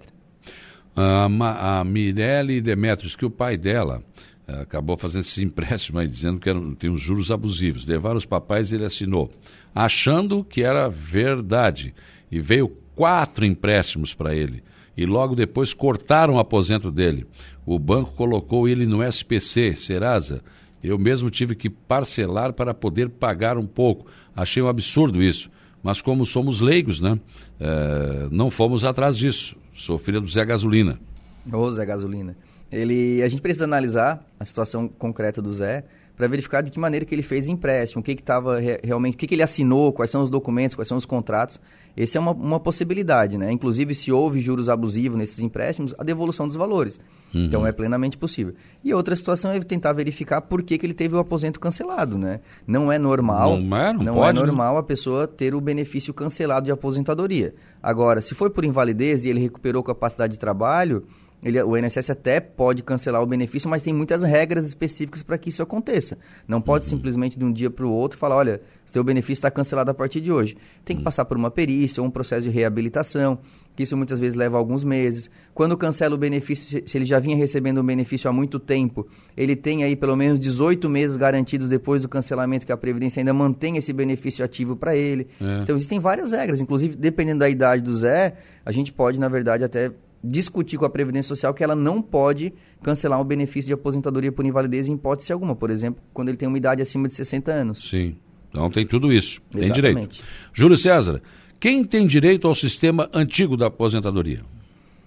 Então, é, quem tem direito ao sistema antigo, né, que a gente chama de direito adquirido, é quem completou todos os requisitos para uma aposentadoria antes da mudança da lei. Então, a mudança da lei aconteceu em novembro de 2019. Eu só vou utilizar a legislação antiga quem completou todos os requisitos em novembro, até, até novembro de 2019. Hum. Quem completou em 2020, 21, 22, agora 23, já pega a legislação nova. Já é nova, já. Já é nova. Bom dia, tenho 29 anos de contribuição e 57 anos de idade. Com quantos anos posso pedir minha aposentadoria? A Maria quer saber. 29 de contribuição, ela muitas vezes, é, existe uma aposentadoria que necessita de 30 anos de contribuição. Então a gente pode talvez tentar visualizar nessa aposentadoria é um benefício mais rápido do que a aposentadoria por idade, que seria os 62. Ela está com 59. 57. 57, é. Provavelmente ela vai se aposentar aí quando ela fechar os 30 anos de contribuição. Tinha que fazer mais um ano, então. Mais um ano. Talvez não feche exatamente com 30, mas às vezes com 36 meses, 38 meses, 31 hum. no máximo, ali talvez a gente consiga aí uma aposentadoria para ela. Sim. Então, tá aí mais uma resposta aqui. Bom dia, sou a Mary. Queria saber se posso juntar 10 anos de pesca com 20 anos de carteira assinada. Tenho 53 anos. Opa, pode sim. É, aqui na nossa região a gente tem muita né, agricultura e a pesca, na hum. qual esse período antigo, via de regra esse período antigo que a gente é, começou na agricultura ou na pesca a partir dos 12 anos de idade, dos 10, dos 8 anos de idade, é, ele pode ser somado com o tempo urbano.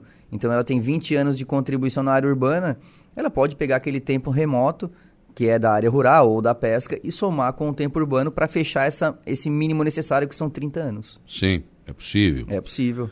Bom dia, Saulo. Meu pai queria saber. Não. Bom dia, Saulo. Queria saber se o pai tem direito a dar pensão para a filha de 21 anos. Ela já está trabalhando, tem salário, não faz faculdade, só cursinho online. E já pode entrar com pedido de corte, já pode suspender. A Luísa Fortunato. Provavelmente, provavelmente deve ser pensão alimentícia. Deve ser. É, né? deve ser pensão alimentícia. 21 anos. É, existem algumas regras com relação à pensão alimentícia, né? Não é a minha área aqui de atuação, é. mas eu sei que ela acessa aos 18 anos, mas tem que haver o pedido aí é, de suspensão ou de cancelamento, de extinção dessa pensão alimentícia. Existe Uhum. a possibilidade de estender até o curso universitário, algumas regrinhas pontuais, mas confesso que um advogado mais da área civil Teria pode dar uma né? orientação Dar é, uma mais olhada profunda melhor, para né? ela. Outra pergunta aqui, a minha mãe tem 15 anos de roça e 65 anos de idade. É, dá para aposentar ou não? Dá para aposentar, dá para aposentar. Ela tem 15 anos de lavoura, tem 65 de idade, já passou a idade necessária. Ela pode se aposentar, tem que ver quando que foi desenvolvido esse período de lavoura, se é recente, se é remoto.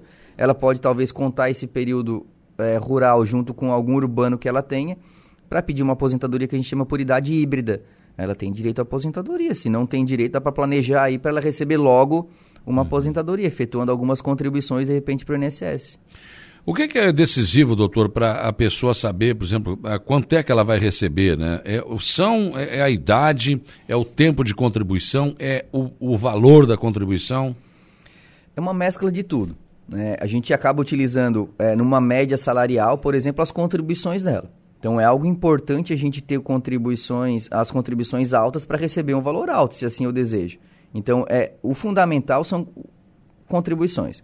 Posteriormente a isso, né, que a gente utiliza, né, que um, um dos cálculos da Previdência Social por tempo de contribuição é o famoso fator previdenciário, ele leva em consideração a minha idade e, consequentemente, meu tempo de contribuição também. Então, para eu conseguir ter uma aposentadoria legal, muitas vezes eu preciso ter a conjunção desses três termos, que é- são as contribuições boas, idade boa, e a gente fala uma idade boa para aposentadoria, via de regra, 60 anos o homem, 57 a mulher, é uma idade boa onde se houver um prejuízo, o prejuízo não é tão alto, ele não é tão significativo, e o tempo de contribuição também é significativo, né? A mulher com 30 anos pelo menos para cima, e o homem com 35 para cima, assim, 36, 37.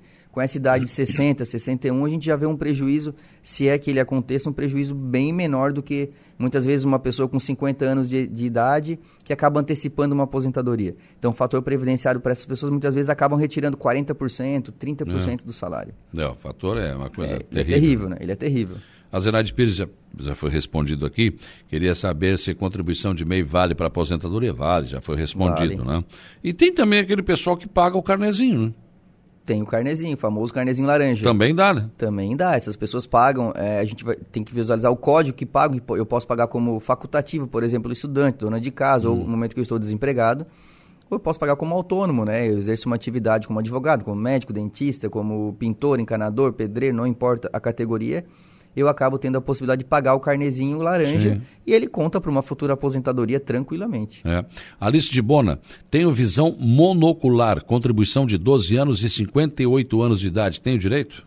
Ah, então, ela vai provavelmente, né, a questão da, da visão mono, ela é considerada uma pessoa com deficiência, ela tem a possibilidade de reduzir a idade, né, a mulher aí para 55 anos em média, o homem para 60, ou até o seu tempo de contribuição também é menor. A mulher, às vezes, com 20 anos de contribuição, já consegue uma aposentadoria por tempo de contribuição na categoria de pessoa com deficiência. Mas ela com 12 aqui consegue? Ela tem 12 anos de contribuição, É. vai faltar tempo ainda.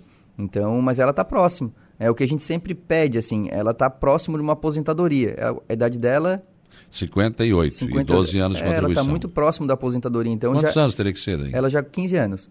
Ela já começa É. a, a pensar aí no, talvez no valor do benefício. Sim. Então ela precisa começar a pensar nesse valor do benefício dela, né? Então talvez aumentar a contribuição muitas vezes pode ser saudável para é. ela. Verificar se ela pode se aposentar de repente daqui a um ano, daqui a dois, ou progredir um pouquinho mais, postergar um pouquinho mais a aposentadoria. São alguns cálculos importantes que ela precisa fazer. Luciano Teixeira Goulart, bom dia. Eu recebo um auxílio acidente, recebo meio salário mínimo. Além disso, que não pode receber. A lei diz que não se pode receber menos que um salário mínimo. Eu teria direito, Luciano do Arroio?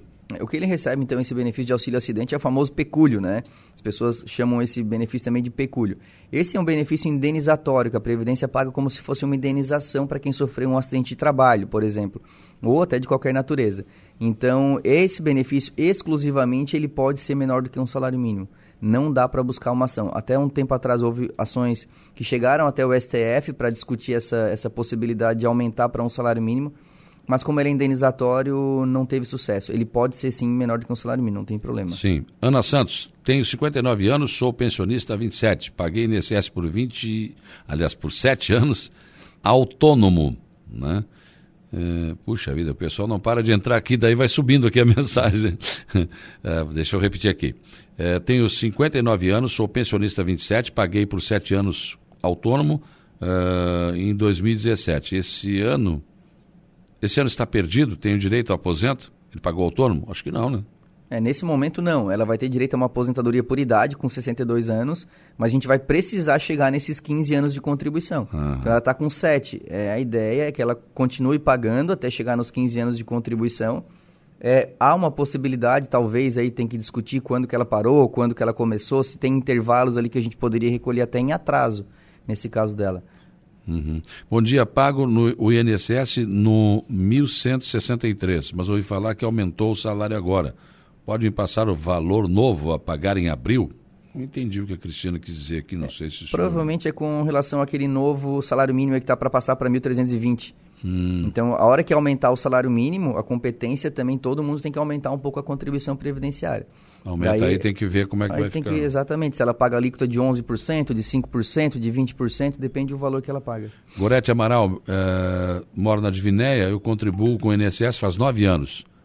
Uh, nove anos que eu pago. Tenho 46 anos. Queria saber com quantos anos posso me aposentar. Nove anos, com, ela tem 43? 46. 46. Vai se aposentar por idade. Né? Porque não vai chegar nos 30 anos de contribuição antes dos 62. Então ela vai se aposentar com 62 anos de idade. Tá certo. Muito bem, doutor. Eu, eu não consigo atender todo mundo aqui. É muita, muita gente. Vamos. Vou avançar mais um pouquinho aqui? Não, não dá, não tem como. Não, tem. não tenho como. Mas você não se preocupe. Volta e meia, o doutor Marcílio já se dispôs a vir aqui no programa conversar com vocês aqui, passar orientações, né, doutor? Porque certeza mesmo só vendo os papéis, enfim. Né? Perfeito. É, agradeço, Saulo, mais uma vez aqui o convite de estar aqui com vocês. Sempre estarei à disposição da rádio. Caso tenham interesse, só chamar que eu venho aqui Imagina. com o maior prazer.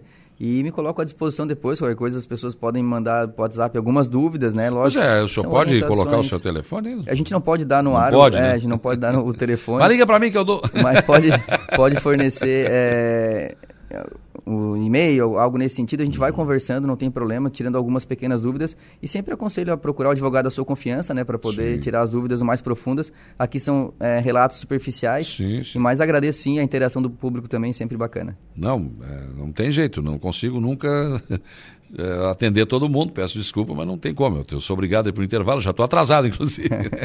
Obrigado, doutor Marcelo. Obrigado também.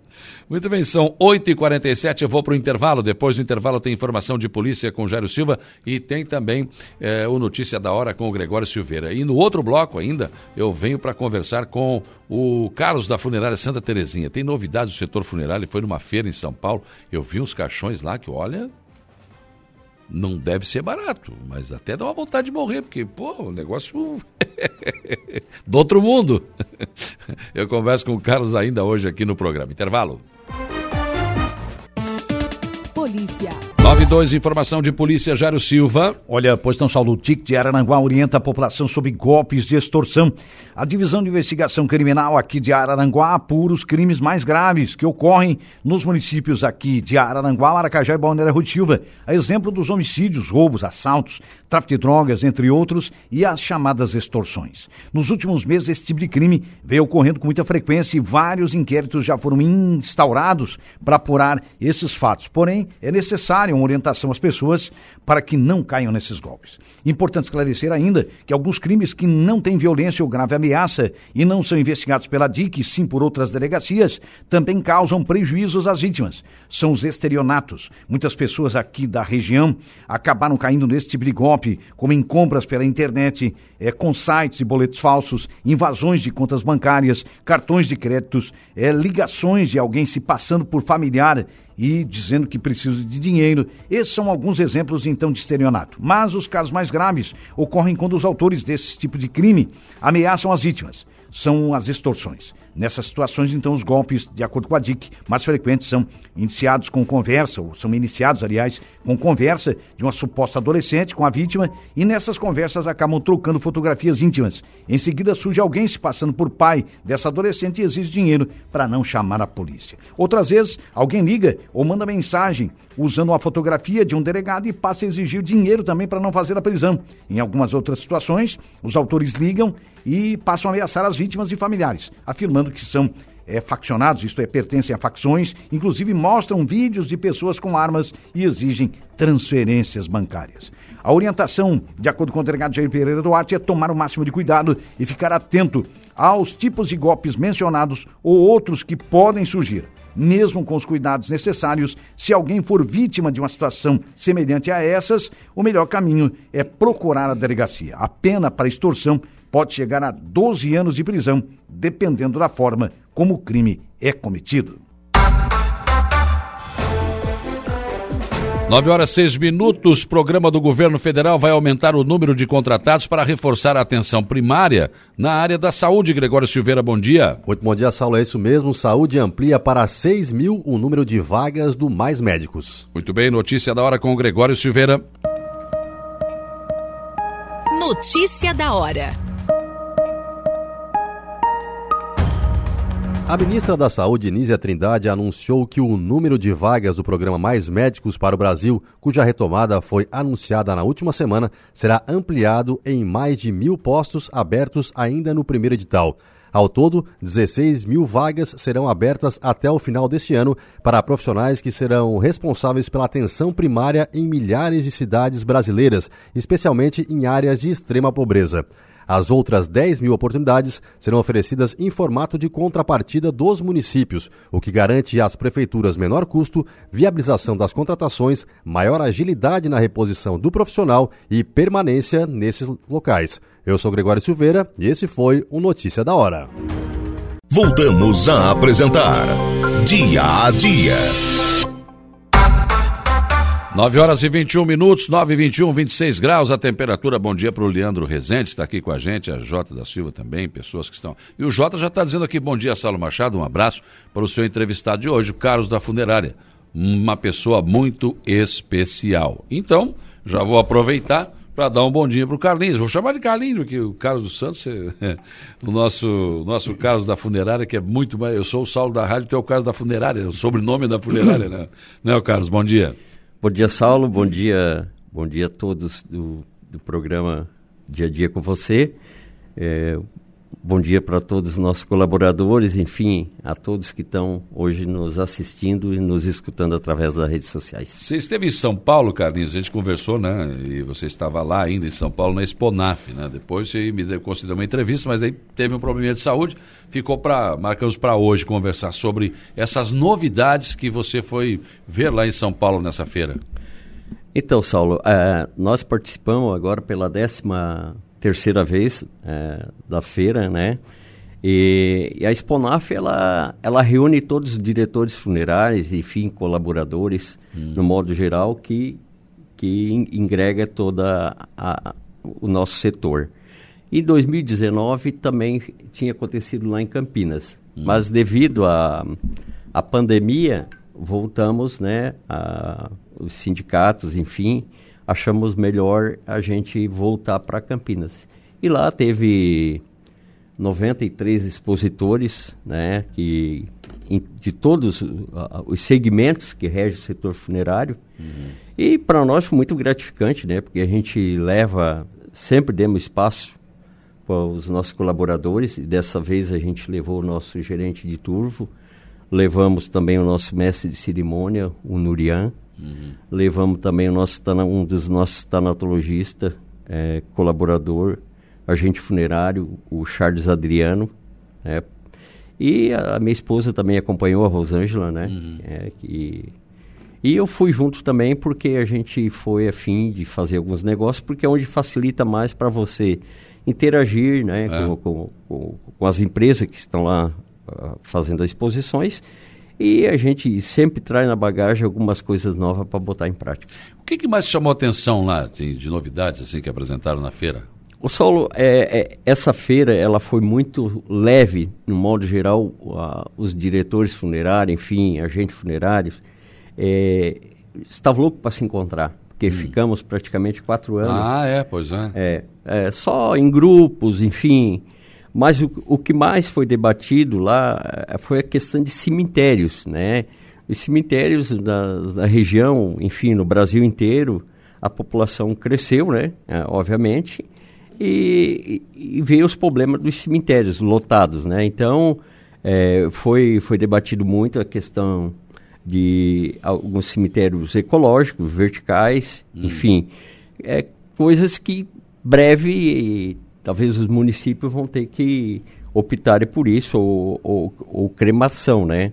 É, o setor de cremação a gente já está há praticamente três anos, né, com uma parceria com o crematório catarinense. É, deixar bem claro que a, a nossa rede de empresa, hoje nós disponibilizamos, nós temos essas, é, são 22 empresas hoje que, re- que agregam o nosso grupo, o Grupo Santa Terezinha, né? E a gente tentou trazer esse crematório aqui para a nossa região, mas é, devido a alguns é, impasses, né, não, não foi possível. E a administração de Criciúma recebeu ah, a nossa ideia e se instalamos ali É. em, no bairro Quarta Linha. Né? Hoje levamos o nome de Crematório Catarinense, que é do Grupo Layer, e a gente faz parte, que hoje você tem que ter essa parceria, e lançamos um plano que foi bem acolhido. Quero agradecer a todas as famílias que, que dão essa credibilidade, tanto do nosso plano de assistência familiar como o plano de cremação. É, e- e as pessoas estão aderindo, apesar, né, Sal? É, os ouvintes é, sabem que o nosso povo é muito conservador, É. né? De lá sepultar o seu ente querido. Ainda gosta de capelas, aquelas Capela. coisas. É, Mas isso é uma tendência é de terminar essas coisas, né? É, muitas coisas, né? A gente estava falando aqui antes de entrar no ar. é, algumas coisas do setor funerário elas praticamente já não existem, né? A, É. a cruz, né? Antigamente você fazia um sepultamento, um cortejo, você usava uma cruz, né? É. Então a- aquelas coroas de de latas, os mais antigos vão, É, vão- é, tinha, tinha. É, e hoje o, o- o nosso setor re- requer muito, o- a- a- além de se nós profissionalizarmos cada vez mais os nossos colaboradores, você tem que estar atento às leis que regem eh, o nosso setor. Porque nós eh, temos problemas de estar sempre em dia questões ambientais, É. né, legalização, aqui nós temos a fama aqui em Araranguá. Então a gente trabalha certinho para não ter problema, né? Então, eu acho que a questão do cemitério ecológico é uma coisa que pode demorar aí coisa de três a cinco anos, mas é uma realidade. Mas eu acho que tem que caminhar para isso, né? Precisamos. né? Porque, Porque- por exemplo, se você continuar com esse sistema de capelas, enfim, o novo daqui a pouco não vai ter mais espaço. Né? Vai, vai, se, vai, se, vai se ocupar um espaço importante da cidade com, eh, com, com, esses, com esses corpos. Se você eh, trabalhar melhor essa situação, por exemplo, eh, fazer aquelas gavetas, muito melhor. Por exemplo, já não tem mais, no- na- na- na- nesse mundo moderno, aquelas fotos na- na- na- na- nas tumbas, né? Então, Saulo, é, você tocou no, no, num ponto.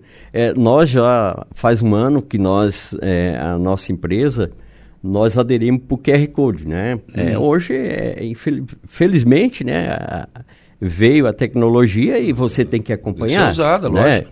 Quando é usado para o lado do bem, isso é muito aí, bom, né? o problema é quando é para É, golpe, né? Então, o, o que, que a gente a gente está em prática na nossa empresa? Além do QR Code, você pega a história de vida daquela pessoa, do que ele fazia, de uma música que ele mais gostava do dia a dia dele e uma série de Todo o histórico dele. todo ali. histórico.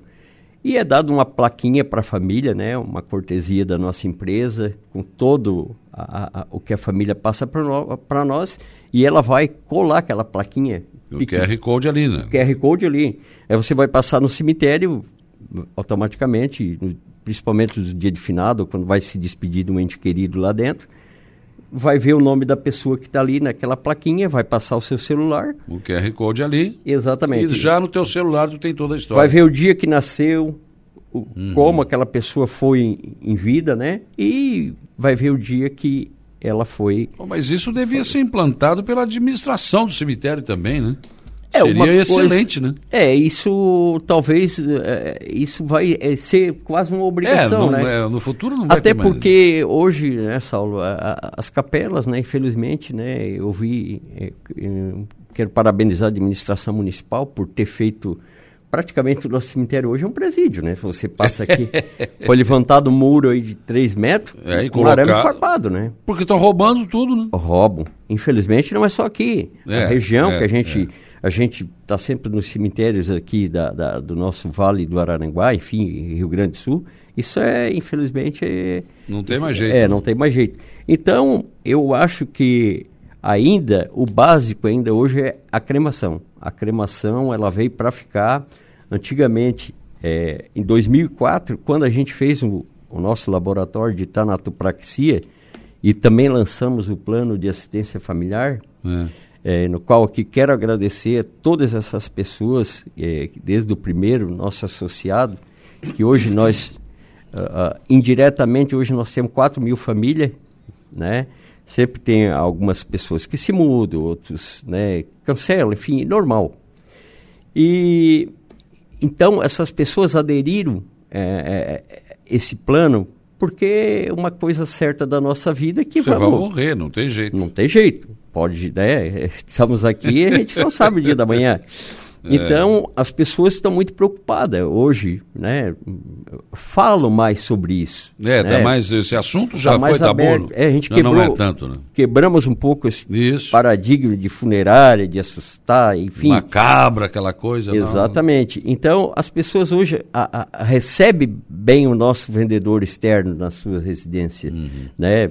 E querem saber como funciona, né? Claro. Então, às vezes a- a- os nossos vendedores eles explicam é, tudo certinho, estão identificados com crachá, enfim.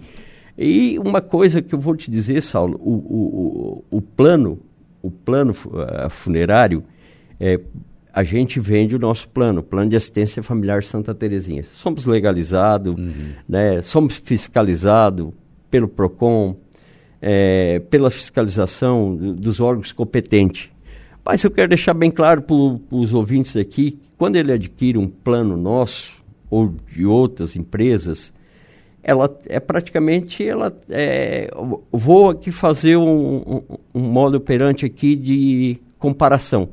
Você tem um, um consórcio de uma, de, uma, de uma revenda de carro, enfim. O Volkswagen, por exemplo, o Fiat. Você é sorteado, você não é obrigado a pegar.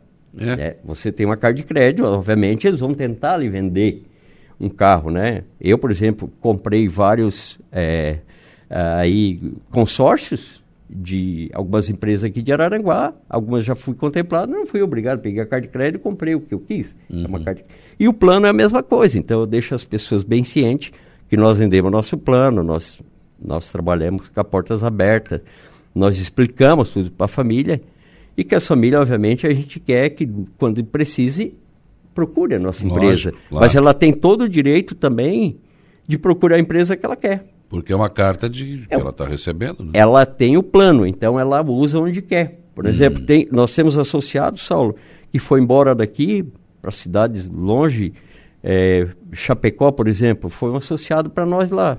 Hum. E faleceu um associado lá, a gente pagou, né? A gente pagou o associado, porque o associado nosso titular, ele tem um, é, 3.800 reais. É. Eu não quero aqui... é, e recebe mais 3.800 reais. porque Sim. a gente tem uma seguradora que nos dá garantia. E os dependentes, a gente paga aí até 2.500 reais Uhum. e quando falece só vão pagar os itens que não cobre ali dentro do setor, que é uma... Já é uma tranquilidade. né? É, as partes piores, assim, que mais vão gastar, e já está incluído. Você vai pagar uma preparação de o- do seu ente querido, Uhum. uma decoração, enfim, Mas aí é coisa fora. o- fora a parte, fora a parte. tem nada. Milene Demétrio, um abraço ao compadre Carlos, Deus abençoe sua vida. O Ismael Jaime Luquina, bom dia, Saulo, os meus cumprimentos, seu amigo Carlos, grande empreendedor. Dilma Santos Lens, bom dia, Saulo, meu mano, sucesso, Deus abençoe mano. grandemente. O João Alexandre, eh, tudo de bom aí, um abraço para você e também para o Carlos. A, fa, a Farma Colorinho, um abraço para o Carlos, o Jailson da farmácia aqui. O Fábio Anelli, bom dia. Carlos da Funerária, grande empreendedor, admiramos. Cara, tem um monte de gente aqui te mandando abraço aqui. O Alessandro José Pereira, um abraço aos integrantes da mesa especial, uma pessoa maravilhosa, de um coração enorme, Alex de Maracajá, conhecido por perna curta. Ah, o perna, perna.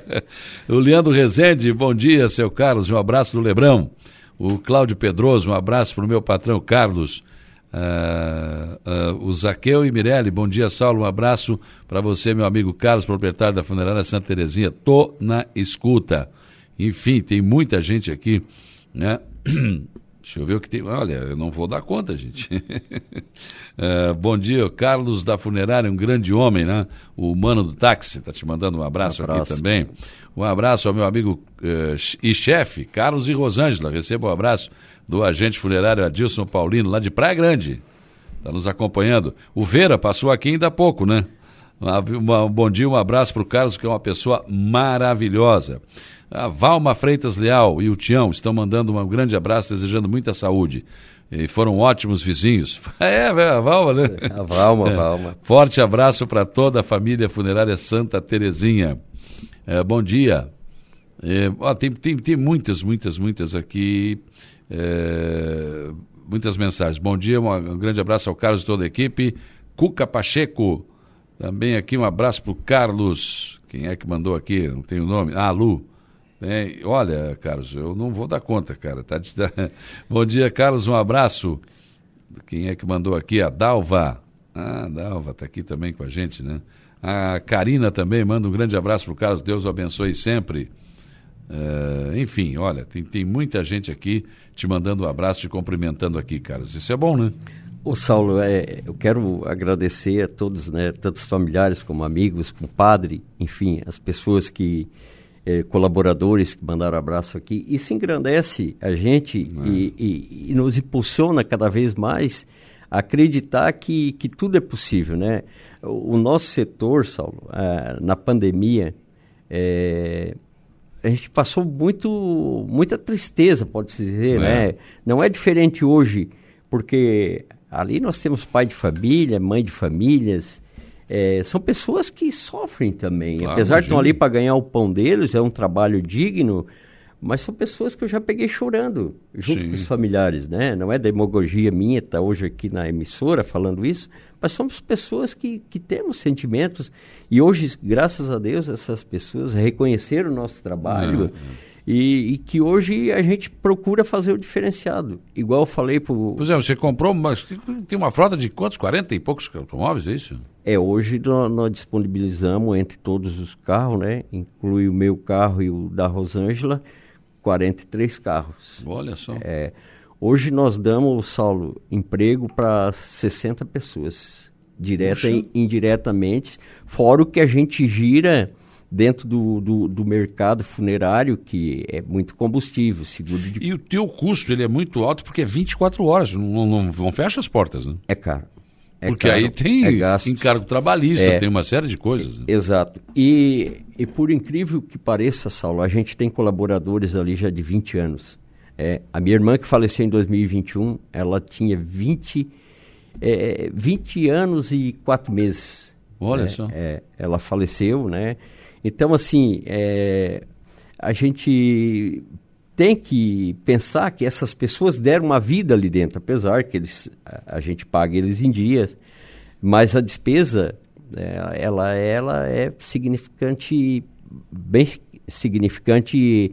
É, posso te dizer hoje que ela, ela parte aí de, de, de 500 mil para cima no, no, mês. Né? Nós que, eu quero aqui agradecer imensamente a todas as seguradoras, que hoje a gente trabalha para muitas seguradoras no Brasil, né? que a gente ganhou essa licitação. Por hoje, graças a Deus, nós temos uma frota renovada, uma uhum. frota especializada, né? É, um translado que vai levar dois, três dias, nós temos carro refrigerado, né? um carro que levamos a família junto, né? adquirimos esse carro em 2021, foi totalmente é, modernizado para isso, uma uhum. Sprinter, né?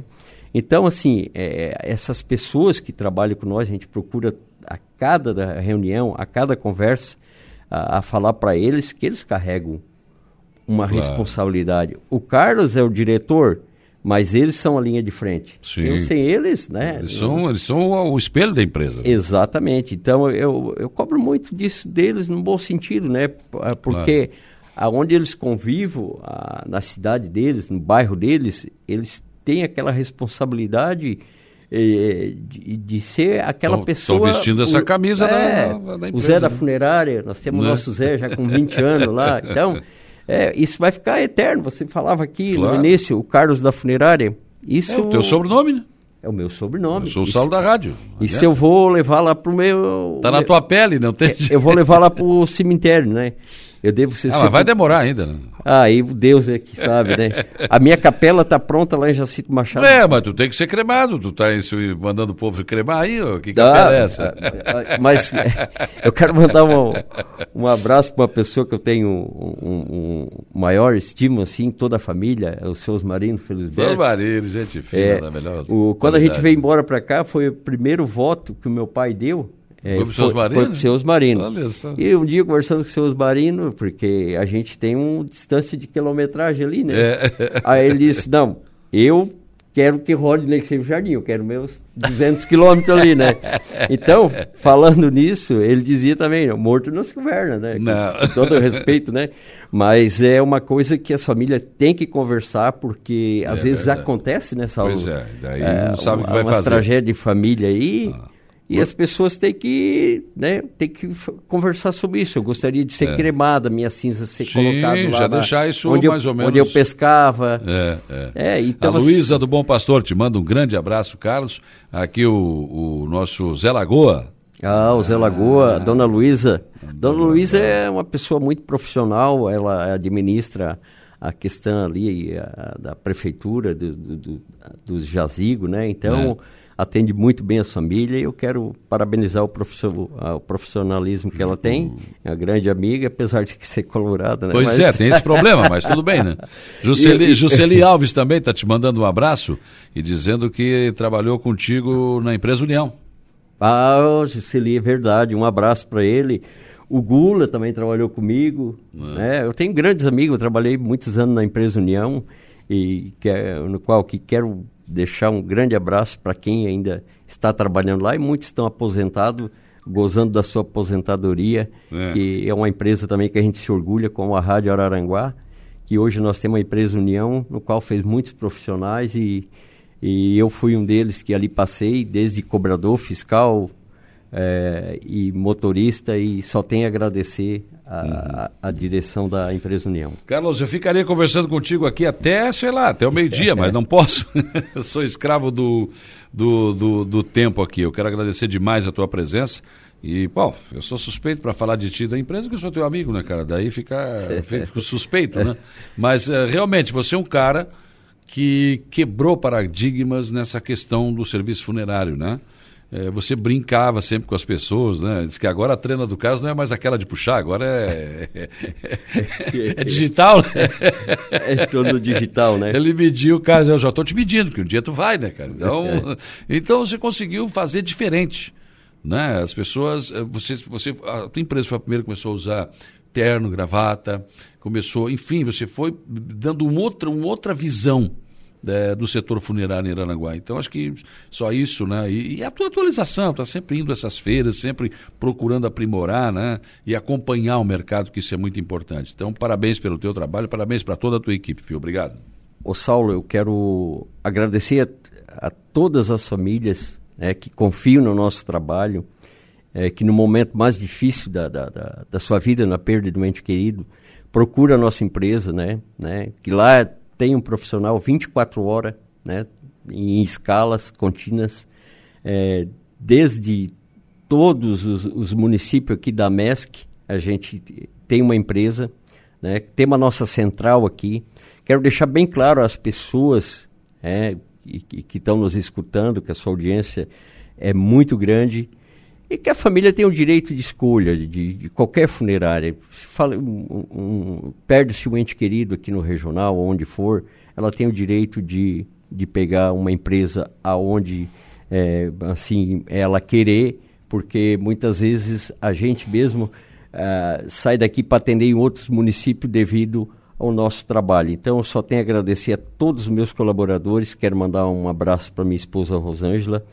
Eu quero agradecer a todos os meus amigos que na minha cirurgia, na minha doença, eh, me deu força. Saulo, presencialmente de ti, tu fosse Imagina. um cara que eu liguei para ti e tu me deu muita a coragem. Gente sempre conversou, é, né? É, então, eu agradeço muito é, agradeço principalmente a Deus por estar aqui nesse momento e quero agradecer essa oportunidade que eu estive aqui uhum. depois de muitos anos para bater esse papo, levar uma palavra amiga para as famílias e dizer que sempre é um prazer receber os amigos ali. Imagina. Muito obrigado à Rádio Araranguá, muito obrigado meus amigos, minhas amigas, enfim, todos que mandaram um abraço aqui. Daqui a pouco vou ligar meu celular ele quiser falar comigo.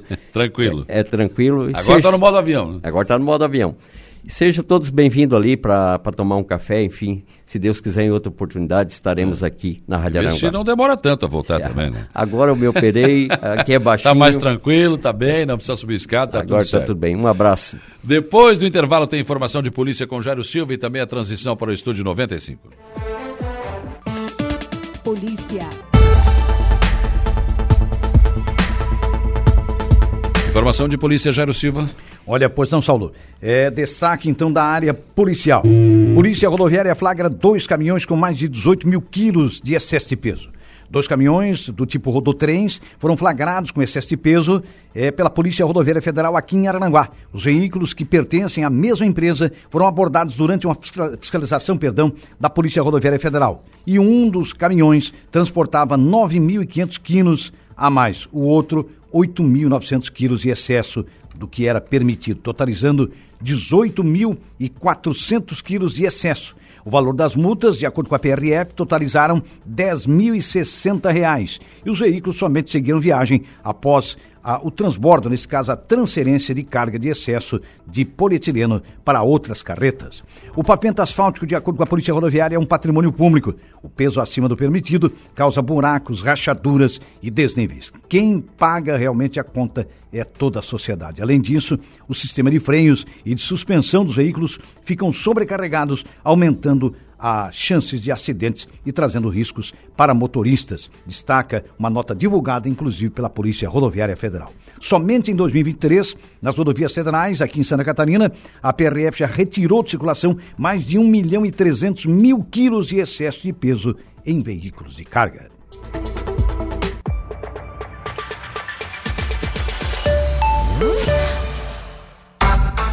Vamos lá, seu Lucas Casagrande, bom dia. Bom dia, bom dia, Saulo, bom dia a todos os ouvintes da Rádio Araranguá. O que temos para hoje? No programa de hoje eu vou conversar com o deputado Matheus Cadorim sobre reabertura das unidades do Cine no Estado. Também converso com o coordenador da Vigilância Sanitária de Araranguá, Guilherme de Oliveira, nos falar sobre o fechamento de uma sala de vacinas aqui em Araranguá e ainda converso com o Luiz Celso, Celso Frigo do Lions, falar sobre coleta externa de sangue aqui em Araranguá. O Lucas assume a partir de agora. Eu volto às 18h30 na conversa do dia. Bom trabalho. Dando sequência à programação aqui da Rádio Araranguá, nós vamos agora à notícia da hora. Gregório Silveira, qual será o seu destaque? Escolas estaduais terão dia D de combate à dengue. A seguir tem mais informações no Notícia da Hora. Notícia da Hora. Com o objetivo de conter o aumento de casos de dengue no estado, a Secretaria de Estado da Educação mobilizou mais de mil escolas para o Dia D de combate à dengue, que será realizado no, na próxima terça-feira, dia 4 de abril. Nesse dia, os gestores escolares vão montar uma força-tarefa com atividades de conscientização e prevenção de combate, a fim de conter a proliferação do mosquito Aedes aegypti, que também é transmissor da Zika e chikungunya. A mobilização é uma parceria da Secretaria de Estado da Saúde de Santa Catarina por meio da Diretoria de Vigilância Epidemiológica. A principal ação recomendada é uma varredura dentro do espaço escolar, em busca de quaisquer irregularidades que possam contribuir com o foco do mosquito. Dados da DIF mostram que somente no mês de março foram mais de 25 mil focos do Aedes aegypti em 215 municípios. Eu sou Gregório Silveira e esse foi o Notícia da Hora.